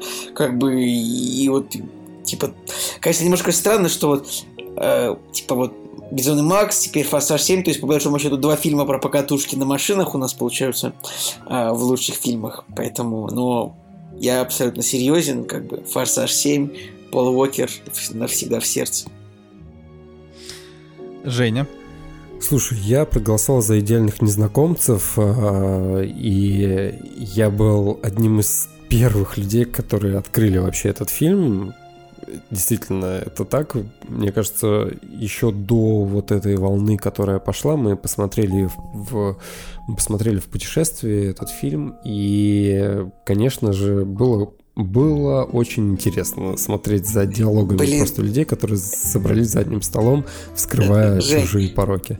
Реально, самая уморительная тема, что идеальные незнакомцы, они до сих пор идут в кино. Типа, вот я смотрю, вот Да, сегодня да, есть да. сеанс, там, вот это просто невероятно. То, что их реально, этот фильм, он идет круглый год в кино, и его вот смотрят. И вот, и вот его ка- каждый день в кино смотрят. Просто это невероятно. Да. Мне, мне, мне очень нравится вот в этом, э, в этом году, типа, выживший фильм, да. И мы такие, Безумный Макс, Идеальные незнакомцы, Форсаж, Ди Каприо такой, ну да, ну да, пошел я нахер, типа. Ну, на самом деле, конечно, конечно, «Вы- выживший это супер, супер клевый фильм, а, но типа ставить два года подряд Иньериту что-то не захотелось. Хотя выживший, конечно, тоже крутой. Если бы я делал топ-3, то я бы туда, там, не знаю, поставил бы выжившего, поставил бы туда Безумного Макса и поставил бы туда, я не знаю, там какой-нибудь... Че не, Ой, не знаю, какого-нибудь восьмерку? Кингсмана, наверное, например. А Вася, что не восьмерку омерзительную, Николай? Ну, потому что я просто не люблю «Омерзительную восьмерку» настолько сильно. Она клевая, без вопросов. Просто, а, я не знаю, как-то вот после, после «Однажды в Голливуде» к восьмерке начинаешь относиться хуже, потому что он, она просто, просто хуже, типа. И если, допустим, Джанго, то это как бы спорный фильм, то есть я его не люблю, но многие его любят, окей, я в это не лезу. То «Омерзительная восьмерка» — это такая камерная Но зато в восьмерке там при- прикольный финал, то, что как бы там все друг друга поубивали. То есть там такой тарантиновский финал. Да восьмерка вообще крутая. То есть э, к, э, к ней, к ней нет претензий, просто я не могу ее ставить в свой любимый, ну, в свой топ там любимых, потому что она а, и, итоговое впечатление у меня было там у других фильмов сильнее. Я бы даже сказал, что, например, мне агенты Анкл понравились, но я их не ставлю в топ, но а, если бы у меня там спрашивали агенты Анкл или Кингсман, я бы сказал агенты Анкл, потому что вот, вот даже так я скажу, да, потому что я типа топлю за Гая Ричи, я считаю, что типа мужика просто гасит вообще как, как твари. Я, Я я- соглашусь, что агенты Вот это. крутые. Вот, так что такое. Но вот, э, если так тоже смотреть список 15 года, там был фильм «Робот по имени Чапи», который как раз-таки, на мой взгляд, перехвалили, потому что, по-моему, по-моему он очень средний. И, и, и вообще, как бы для меня Нил по- вот этот, а, А для меня это его- режиссер, вот, Его перехвалили, правда? Ну, типа, у него 32 метакритик. Ну, Нет, его перехвалили ли- зрители. Не, вот в этот раз его перехвалили зрители, а не критики, да, это правда. Но вообще, типа, Нил Бломкомп это типа чувак, который. Слишком много говорю, типа, простите, да, это чувак, который а, снял фильм Район номер 9, который много кому понравился. И после этого он получил кредит доверия еще на два фильма, а, а потом все растерял за эти два фильма, и теперь снимает только короткометражки уже немного лет. Да нет, просто вроде он собирался чужих снимать, но, Ну, и а, но Ридли Скотт такой, нет, сам сниму и все. И больше как бы, ну, не знаю. Ну и все, и больше Да. никуда не зовут, в Марвел не зовут, снимает короткометражки. Хотя я бы, конечно, дал бы попробовать э, Нилу Бломкомпу снять какой-нибудь марвеловский фильм, просто рандомный. Ну, типа, почему бы и нет, да? Ну, посмотрим, что там с ним будет. Ладно, Женя, Да. Что, переходим к продолжай. 16 2016 год. А, выбрал Капитан Фантастик. Милое инди, милое инди-кино м, про... Крутое, крутое. Да, кино. крутое, милое инди-кино про, опять же, там семейные ценности, и все это под, не, под необычной историей подано, да, как... э, Ну, опять же, да, что может, э, там, не знаю, фильм про семейные ценности, что можно еще нового сказать? Вот Капитан Фантастик в цветовом каком-то плане, а, в, не знаю, вот тематика этих хиппи, блин, очень круто было, я прям кайфанул при просмотре. Но там вообще 16 год был довольно сильный. А, значит, я выбрал фильм «Молчание» Скорсезе, потому что я помню, что после этого фильма было огромное количество дискуссий а, с теми людьми, которые вот его посмотрели, и Ну, мы то есть, прям вы, очень... ну, то есть вы где-то вдвоем сели с каким-то чел- человеком, да, и общались. Име- Именно так, Николай. А, вот и, и вот и вот наша на- наш диалог, наш диалог был очень очень жаркий. То есть я вот прям вспоминаю вообще молчание и, и- и понимаю, что а, мы просто говорили о нем несколько часов э, с разными людьми. Он он очень сильный, он очень очень тяжелый, очень тяжелый. А, и смотреть его три часа тоже довольно довольно сложно, но при этом э, вот эти вот э, вот, вот эти вот впечатления они, конечно, они, конечно, ни с чем не сравнимы. А, Вот, для меня лично. Да, Николай, что у тебя? А, долго думал, ну, реально мне не нравится год. Все фильмы, которые смотрел, все не оправдали. Бэтмен против Супермена — говно. Варкрафт точно так же. Пассажиры не понравились. Прибытие, хотя казалось бы, все сошло, что мне понравилось. Про пришельцев и Дени Вильнёв мне не понравилось. А, поэтому тут как бы La La ну, без вариантов. Но это как, это как лучший из худших. Мне не понравился год вообще, к сожалению. Ну, может быть, еще Звездные войны можно было бы рассмотреть. Но давайте без Звездных войн в этом топе, короче. И вот реально просто вот так вот, просто La La и все. Ладно, Николай, если бы мы с тобой были друзьями, я бы тебе сказал, просто ты не смотрел «Молчание».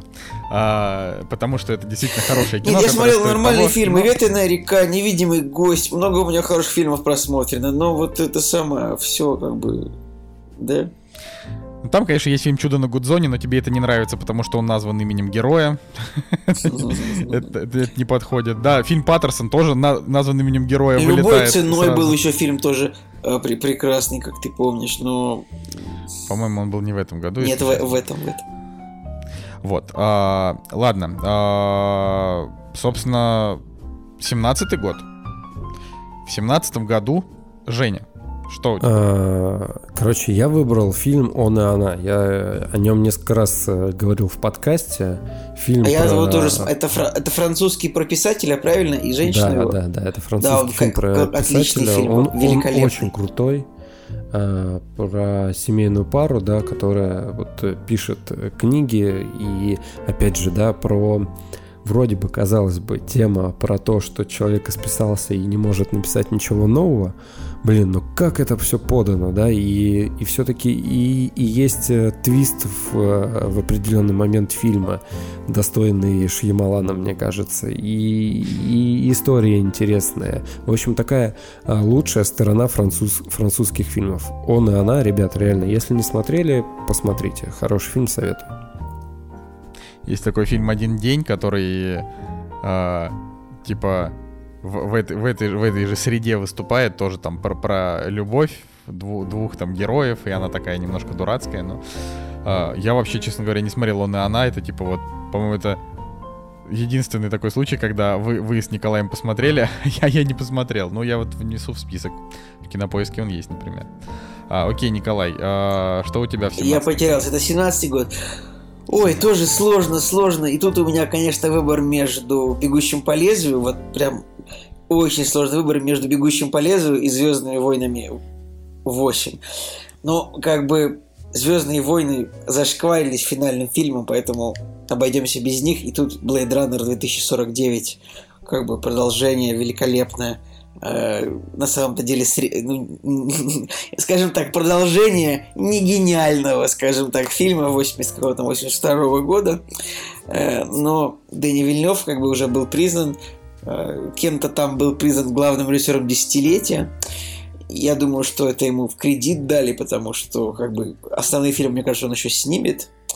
Поэтому Blade Runner очень понравился, вообще великолепный фильм. И вот с ему стоит девятка. Может быть, даже на 10 можно переставить, но вот так вот. Конечно, Анна де Армас э, сделала, это, сделала это кино. Э, самая, самая красивая киношная виртуальная жена. А, да. А, у меня в 2017 году стоит фильм T2 Trainspotting. Я про него, в общем-то, все уши прожужжал вообще много раз, поэтому лишний раз э, там тоже много говорить не буду. Просто надо, надо понимать, что Дэнни Бойл типа снял на игле, и, на мой взгляд, на игле это не самое сильное кино, а, потому что оно Ну, очень ста- скоро оно- оно- пробегает. Оно старое и рваное. Ну, как бы. Оно старое и рваное, да, вот мы вроде с Николаем не согласны, но иногда согласны. А, старая, рваная, странная книга в этом плане намного круче, потому что там, ну, она, она, в общем-то, довольно большая, и там рассказывается полностью история всех героев, у тебя не остается после нее вопросов. А, после фильма «На игле» Дэнни Бойла остается много вопросов, типа, для чего этот фильм снят, что он пытается нам показать, типа, наркотики плохо или наркотики это, это юность, это весело, непонятно. И вот T2 Trainspotting, он как бы дает ответы на, на вот все вопросы, поставленные в первом фильме, только снят он типа 30 лет спустя. Вот. И, конечно, там все актеры, все диалоги, музыка, сцены абсолютно гениальны. То есть э, фильмом вот э, T2 я наслаждался каждую минуту, настолько он мне понравился. То есть там вообще, э, там он, он реально... э, то есть вот это такое кино, когда Дэнни Бойл прям снял для души вот так, как он умеет. Он, вот у него не всегда получается, а, он старается, там, может быть, каждый раз он пробует себя в новых жанрах, но не всегда выходит. А Т2 это вот он такой, блин, я уже снял фильм, за который меня любят, Поп- попробую повторить успех, и, на мой взгляд, он его превзошел. Хотя, э, как бы по оценкам, там, и MDB, кинопоиска и так далее, люди а, больше ценят, ну, там, типа, даже, даже сильно больше ценят оригинальный фильм. Может быть, кто-то, не знаю, в комментариях объяснит мне, чем же, чем же первая часть так хороша, потому что а, реально она началась и закончилась. Все, фильм идет полтора часа, вообще ничего не произошло. А в Т2 они как бы действительно развили историю о том, что такое, когда ты бывший наркоман, а, что такое, когда ты был типа отбитым панком, э, когда тебе было там 18, и что с тобой происходит в 40. Ну, это вот, э, это интересные темы, по крайней мере, за этим клево смотреть. Ну и вообще, э, когда фильм английский, и в нем главные гер- герои, типа, кто англичанин, кто ирландец, там огромное количество их этих акцентов, которые, ну, за ко- которые просто прикольно слушать, и вообще они там очень весело ругаются матом. Прикольно. Так, у нас 2018 год на подходе. На подходе 2018. А, и я, я про- просто пусть Николай расскажет. Я Я помолчу. Блин, ну я просто хочу восстановить справедливость, которая была, э, я считаю, в группе была нами э, попрана. И в этом году я проголосую за фильм «Богемская рапсодия». Как бы достаточно удачный, на мой взгляд, байопик про Фредди Меркьюри и группу Queen, э, как бы который оставил, ну, прям очень значительный след в этом году. То, что, я не знаю, я на корпоративах видел, наверное, 20 раз мужчин, одевавшихся как Фредди Меркьюри. И вообще группа пережила вторую популярность, третью, четвертую. Фильм собрал миллиард долларов. Как бы, ну, у меня, конечно, был бы вариант еще за Мстителей проголосовать, но как бы хрен с ними, с Мстителями. Я за Богемскую рапсодию. Хороший фильм. Финал до слез. Как бы и вот так. Финал до слез, когда он умер. Нет, когда, э, типа, они там на стадионе такие... «А». Вот. Окей, ну, про, про нее мы уже тоже рассказывали, мне кажется. Да, Или конечно. У меня как-то... Можно не добавлять ничего, если что. У меня, у, меня, у меня нет никаких моральных сил говорить о том, что «Богемская рапсодия», в общем-то, не самый сильный фильм, но э, там действительно трогательная концовка, ничего не скажешь. Все очень интересно, что богемскую рапсодию, богемную рапсодию, да, Богемную, а, что богемную. ее что ее не, не, не очень сильно похвалили критики, а, значит, но очень сильно похвалили зрители, и на Оскаре она выступила. То есть это такой фильм, в котором а, было прям три стороны. да. Это это довольно интересно. А, у меня в 2018 году а, первому игроку приготовиться. А, это вот, когда Николай говорил что вот Тихоокеанский рубеж, э, ну, наконец-то, вот, наконец-то вот... вот искренне проголосовала, не то, что молчание, Скорсезе. Итак, э, первому игроку приготовиться, на мой взгляд, ну, то есть, почему, почему я там этому фильму поставил 10 из 10, хотя у него там 7,4, э, почему у меня это фильм года, хотя, в принципе, в 2018 году было, ну, то есть, вот, так, в 2018 году был «Остров собак», была «Зеленая книга», был, был «Власть», «Лето», «Ван Гог», это все фильмы, которые я ставил девятки. Была «Рома», которую я поставил девятку, «Человек-паук через вселенную», то есть был просто потрясающий год, но первому игроку я поставил 10, просто потому что он вернул меня в детство на 2 часа 20 минут, э, потом я пересмотрел его еще раз, и он снова вернул меня в детство на 2 часа 20 минут, э, и такие вещи, я просто их воспринимаю как некоторые, как такие, знаете, некие чудеса. То есть вот вроде фильм э, минусы, они все видны, банальный злодей, который просто злой, главные герои, которые просто, просто добрые. Но вот чем-то он меня зацепил, и до сих пор я считаю, что он классный. Хотя, если уж говорить как-то, ну, типа, более объективно, да, то, конечно, э, типа, там, «Остров собак», потому что Уэс Андерсон — это один из моих любимых режиссеров, да, это клево. Но первому игроку я не знаю, мне просто его не забыть. Я и книгу прочитал, но мне понравился, и плакат у меня дома есть, и татуху я себе даже сделать хочу, и у меня заставка на телефоне стоит из него. В общем, я что-то вот с него прям проперся. Э, да, было клево. Женя. Слушайте, ну у меня фильм, который вы, походу, так и не посмотрели, «Дом, который построил Джек». Вот. И э, очень много фильмов в 2018 году, которые выходили, я бы им всем, э, я бы их всех поставил в топ. Но почему «Дом, который построил Джек»? Потому что, опять же, с точки зрения идеи, да, и темы, о которой он говорит, это настолько большое кино, которое, ну, для меня, оно, в кон- когда фильм заканчивается, это, это, это уже даже не кино, это уже просто какое-то, я не знаю, какое-то искусство, которое заставляет тебя задуматься о бытие, там, не знаю, начале начал, что будет, э, что вообще есть жизнь, э, добро, зло и так далее. Вот для меня «Дом, который построил Джек» — это именно этот фильм. Хотя оболочка, да, которая у него есть, э, ее очень тяжело пережить. И я действительно, я вообще не хотел идти на этот фильм, и мне было его некомфортно смотреть. Но реально, вот концовкой и э, что происходит с персонажем, куда он попадает и к чему он, к чему он приходит, и там, не знаю, с кем он общается, это, блин, ну это реально, это реально по по идее и по мыслям намного выше того, что выходило в 2018 году. То есть это уже даже реально, вот для меня это, это уже не кино, это какой-то, э, не знаю, экзистенциональный э, вид искусства, о котором... Экзистенциальный. да, о котором начинаешь еще думать и думать. Мьюкамере. Да, да что-то уже это, заговариваться, да, Да не, ну это просто это мило, это же старая классика. Блин, надо все, надо посмотреть дом, который построил Джек, но я просто не могу заставить себя два с половиной часа смотреть, как там убивают детей, вот это все, это просто не могу. Он Вообще. очень тяжелый, но, Это- но это все оправдано. Ой, да. Ну и мы подходим, собственно, наверное, к самому интересному, потому что все то, что было ранее, мы уже обсуждали. А 2019 год, итоги а, мы не подводили никогда еще. А, так что начну, значит, э, с себя. А, Чернобыль — это фильм, мини-фильм, мини-сериал, которому я поставил 10.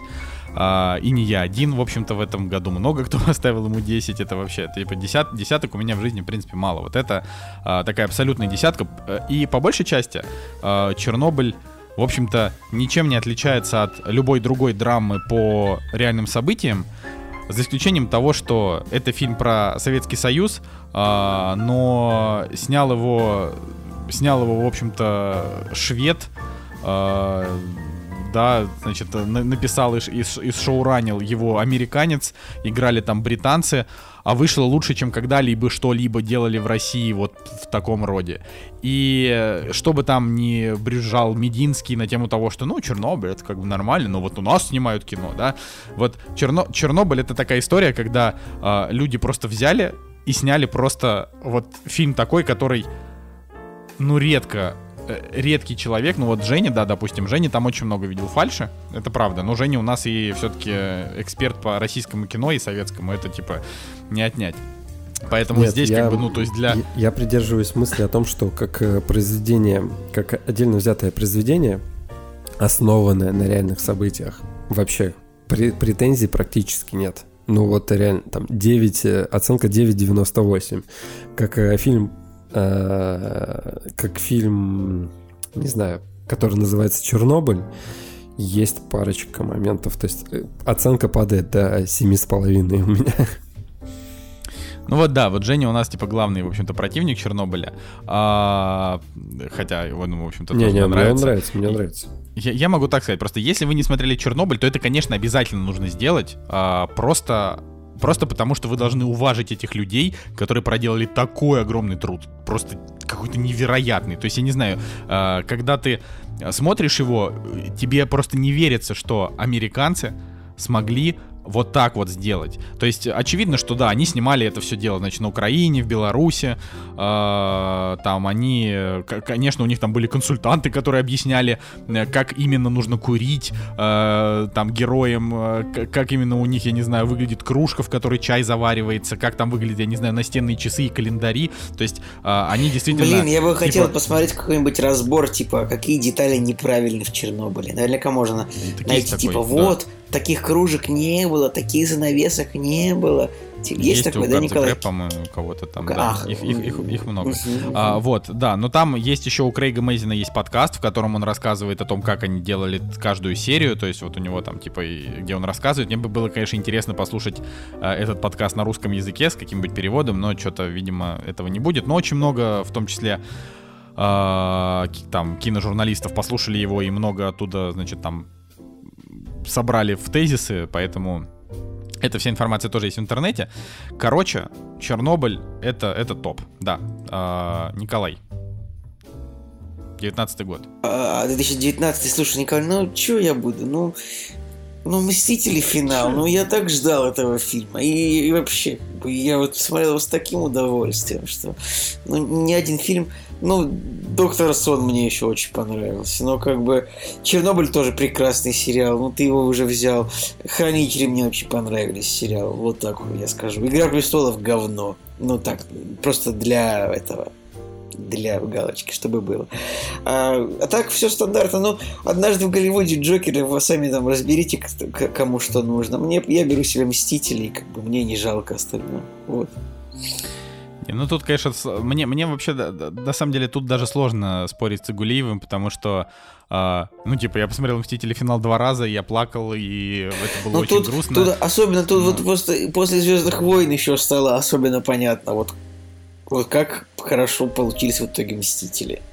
Ну, то есть... Просто фишка, фишка Мстителей в том, что они на самом деле туп, тупые до ужаса, все эти путешествия во времени тупые до ужаса, все притянуто за уши, фильм сам по себе сценарно вообще какой-то, как, какая-то дичь. Но они дают эмоции, они всех собирают, и они это делают так, как это нужно э, делать. Вот они как бы отдают должное всему, всей вот этой вот десятилетней эпохе, э, отдают правильно, потому что в Звездных войнах они просто не справились с этой задачей. Типа они, они, может быть, и хотели, но что-то они то ли поторопились, то ли как-то так. А братья Руссо они такие взяли, и, блин, в 2018 году сделали э, там «Войну бесконечности», которая многим понравилась, мне нет, я ее не люблю, но окей.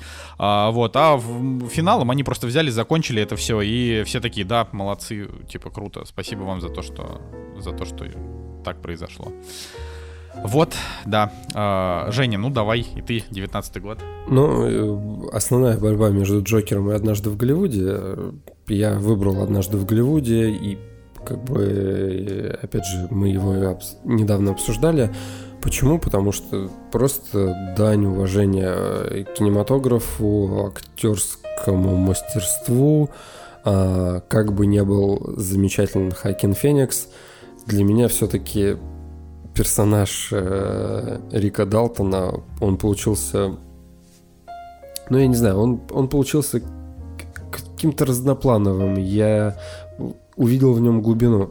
Не, не спорю, что Хакин Феникс и его Джокер это, ну, опять же, это просто бриль, бриль, бриллиант актерской игры, но что-то что такого, что могло бы меня удивить, вот прям вот так, чтобы я сидел и думал об этом, вспоминал, перебирал эмоции в голове.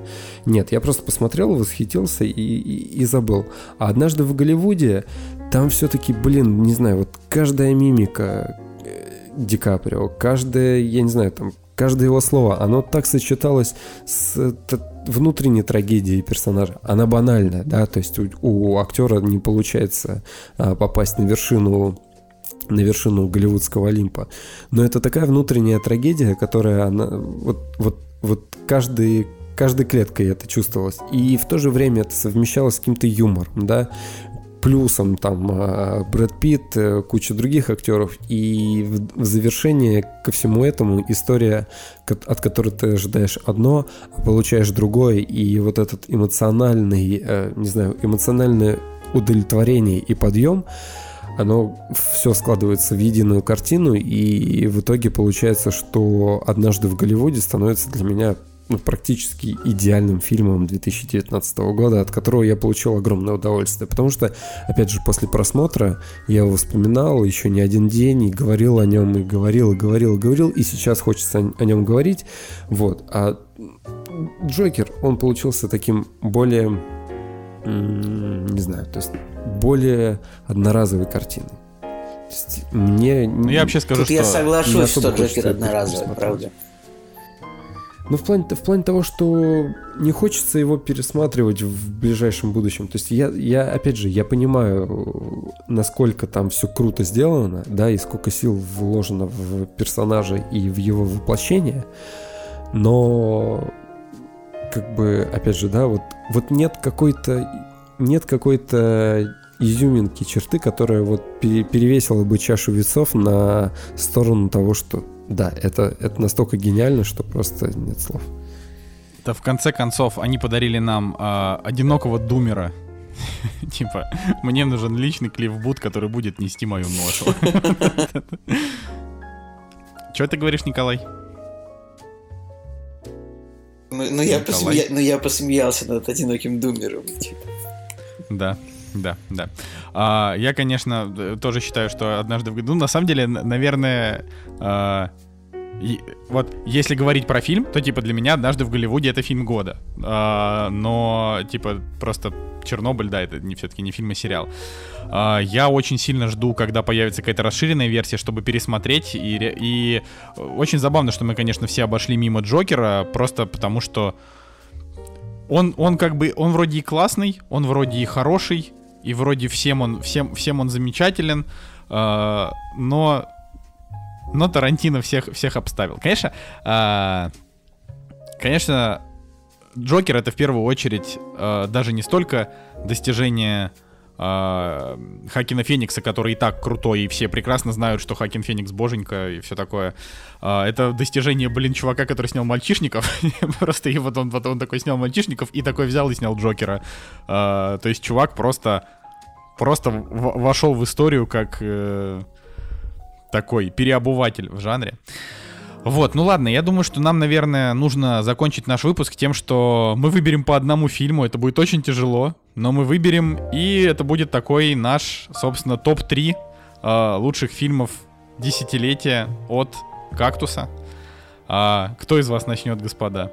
Блин, ну это очень сложно. Выберет. Я, честно говоря, ну, к- давай так. Я выберу все-таки, наверное, э, выберу все-таки, наверное, блин. Ну пусть будет однажды в. Голливуде. Хорошо, Женя Москвин, «Однажды в Голливуде», главный Блин, фильм Вот десятилетия. и- Николай. и- и- блин, если бы хранители Зака Снайдера вышли в этом десятилетии, вопросов у меня вообще бы не было. Ну так.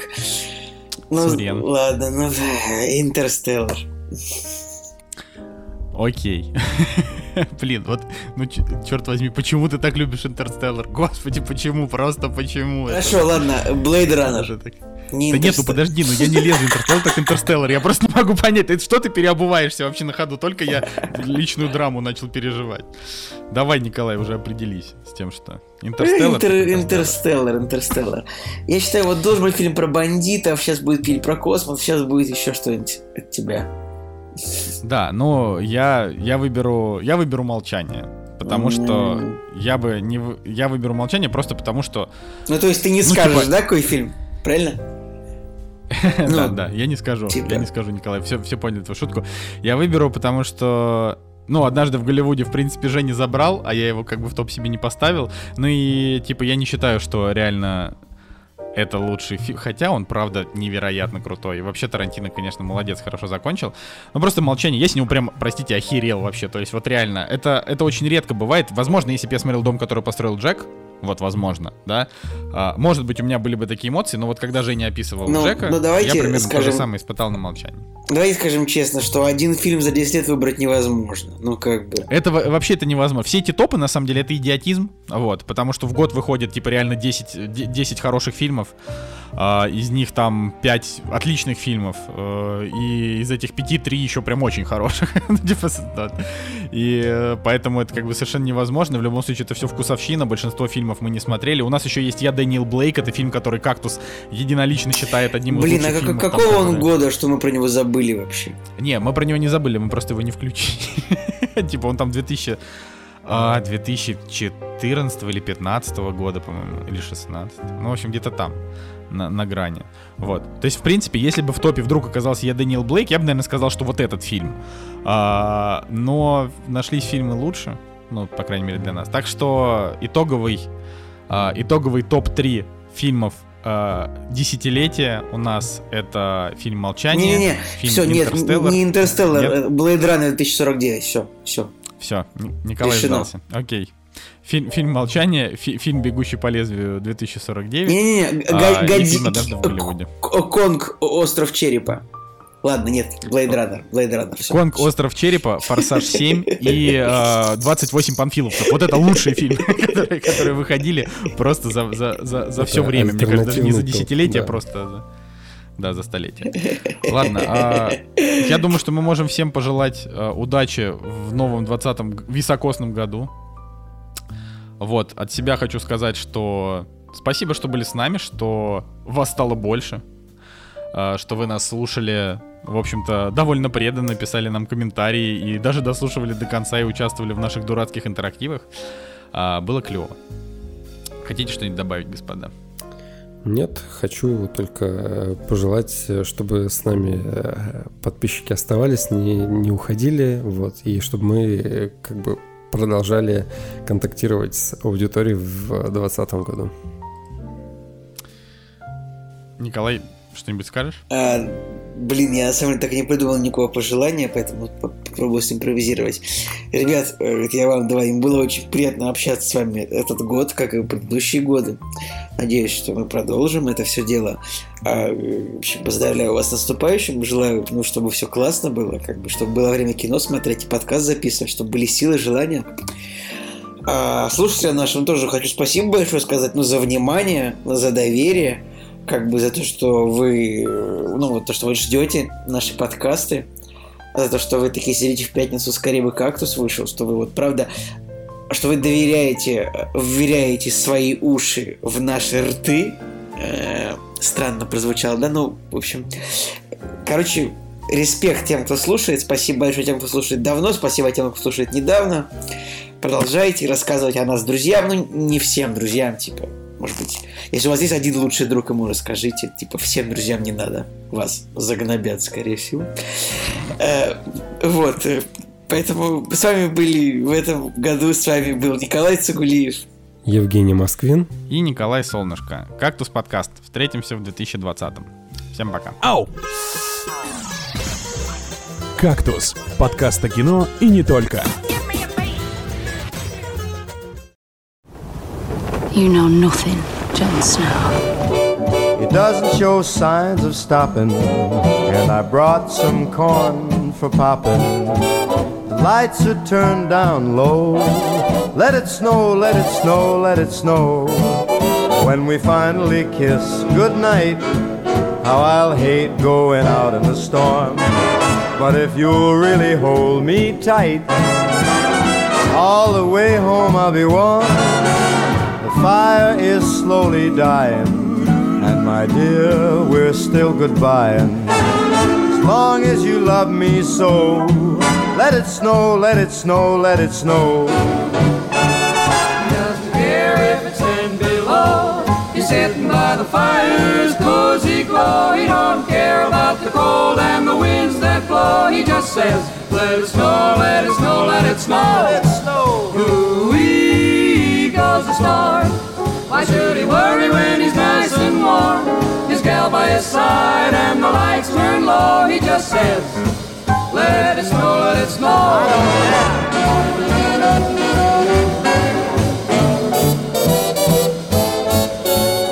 Weather outside is frightful, but that fire is mm, delightful. Since we've no place to go, let it snow, let it snow, let it snow. It doesn't show signs of stopping, and I brought lots of corn for popping. The lights are way down low, so let it snow, let it snow, let it snow, let it snow. When we finally say goodnight, how I'll hate going out in the storm. But if you'll only hold me tight, all the way home I'll be warm. The fire is slowly dying, and my dear, we're still goodbye. Long as you love me so, let it snow, let it snow, let it snow.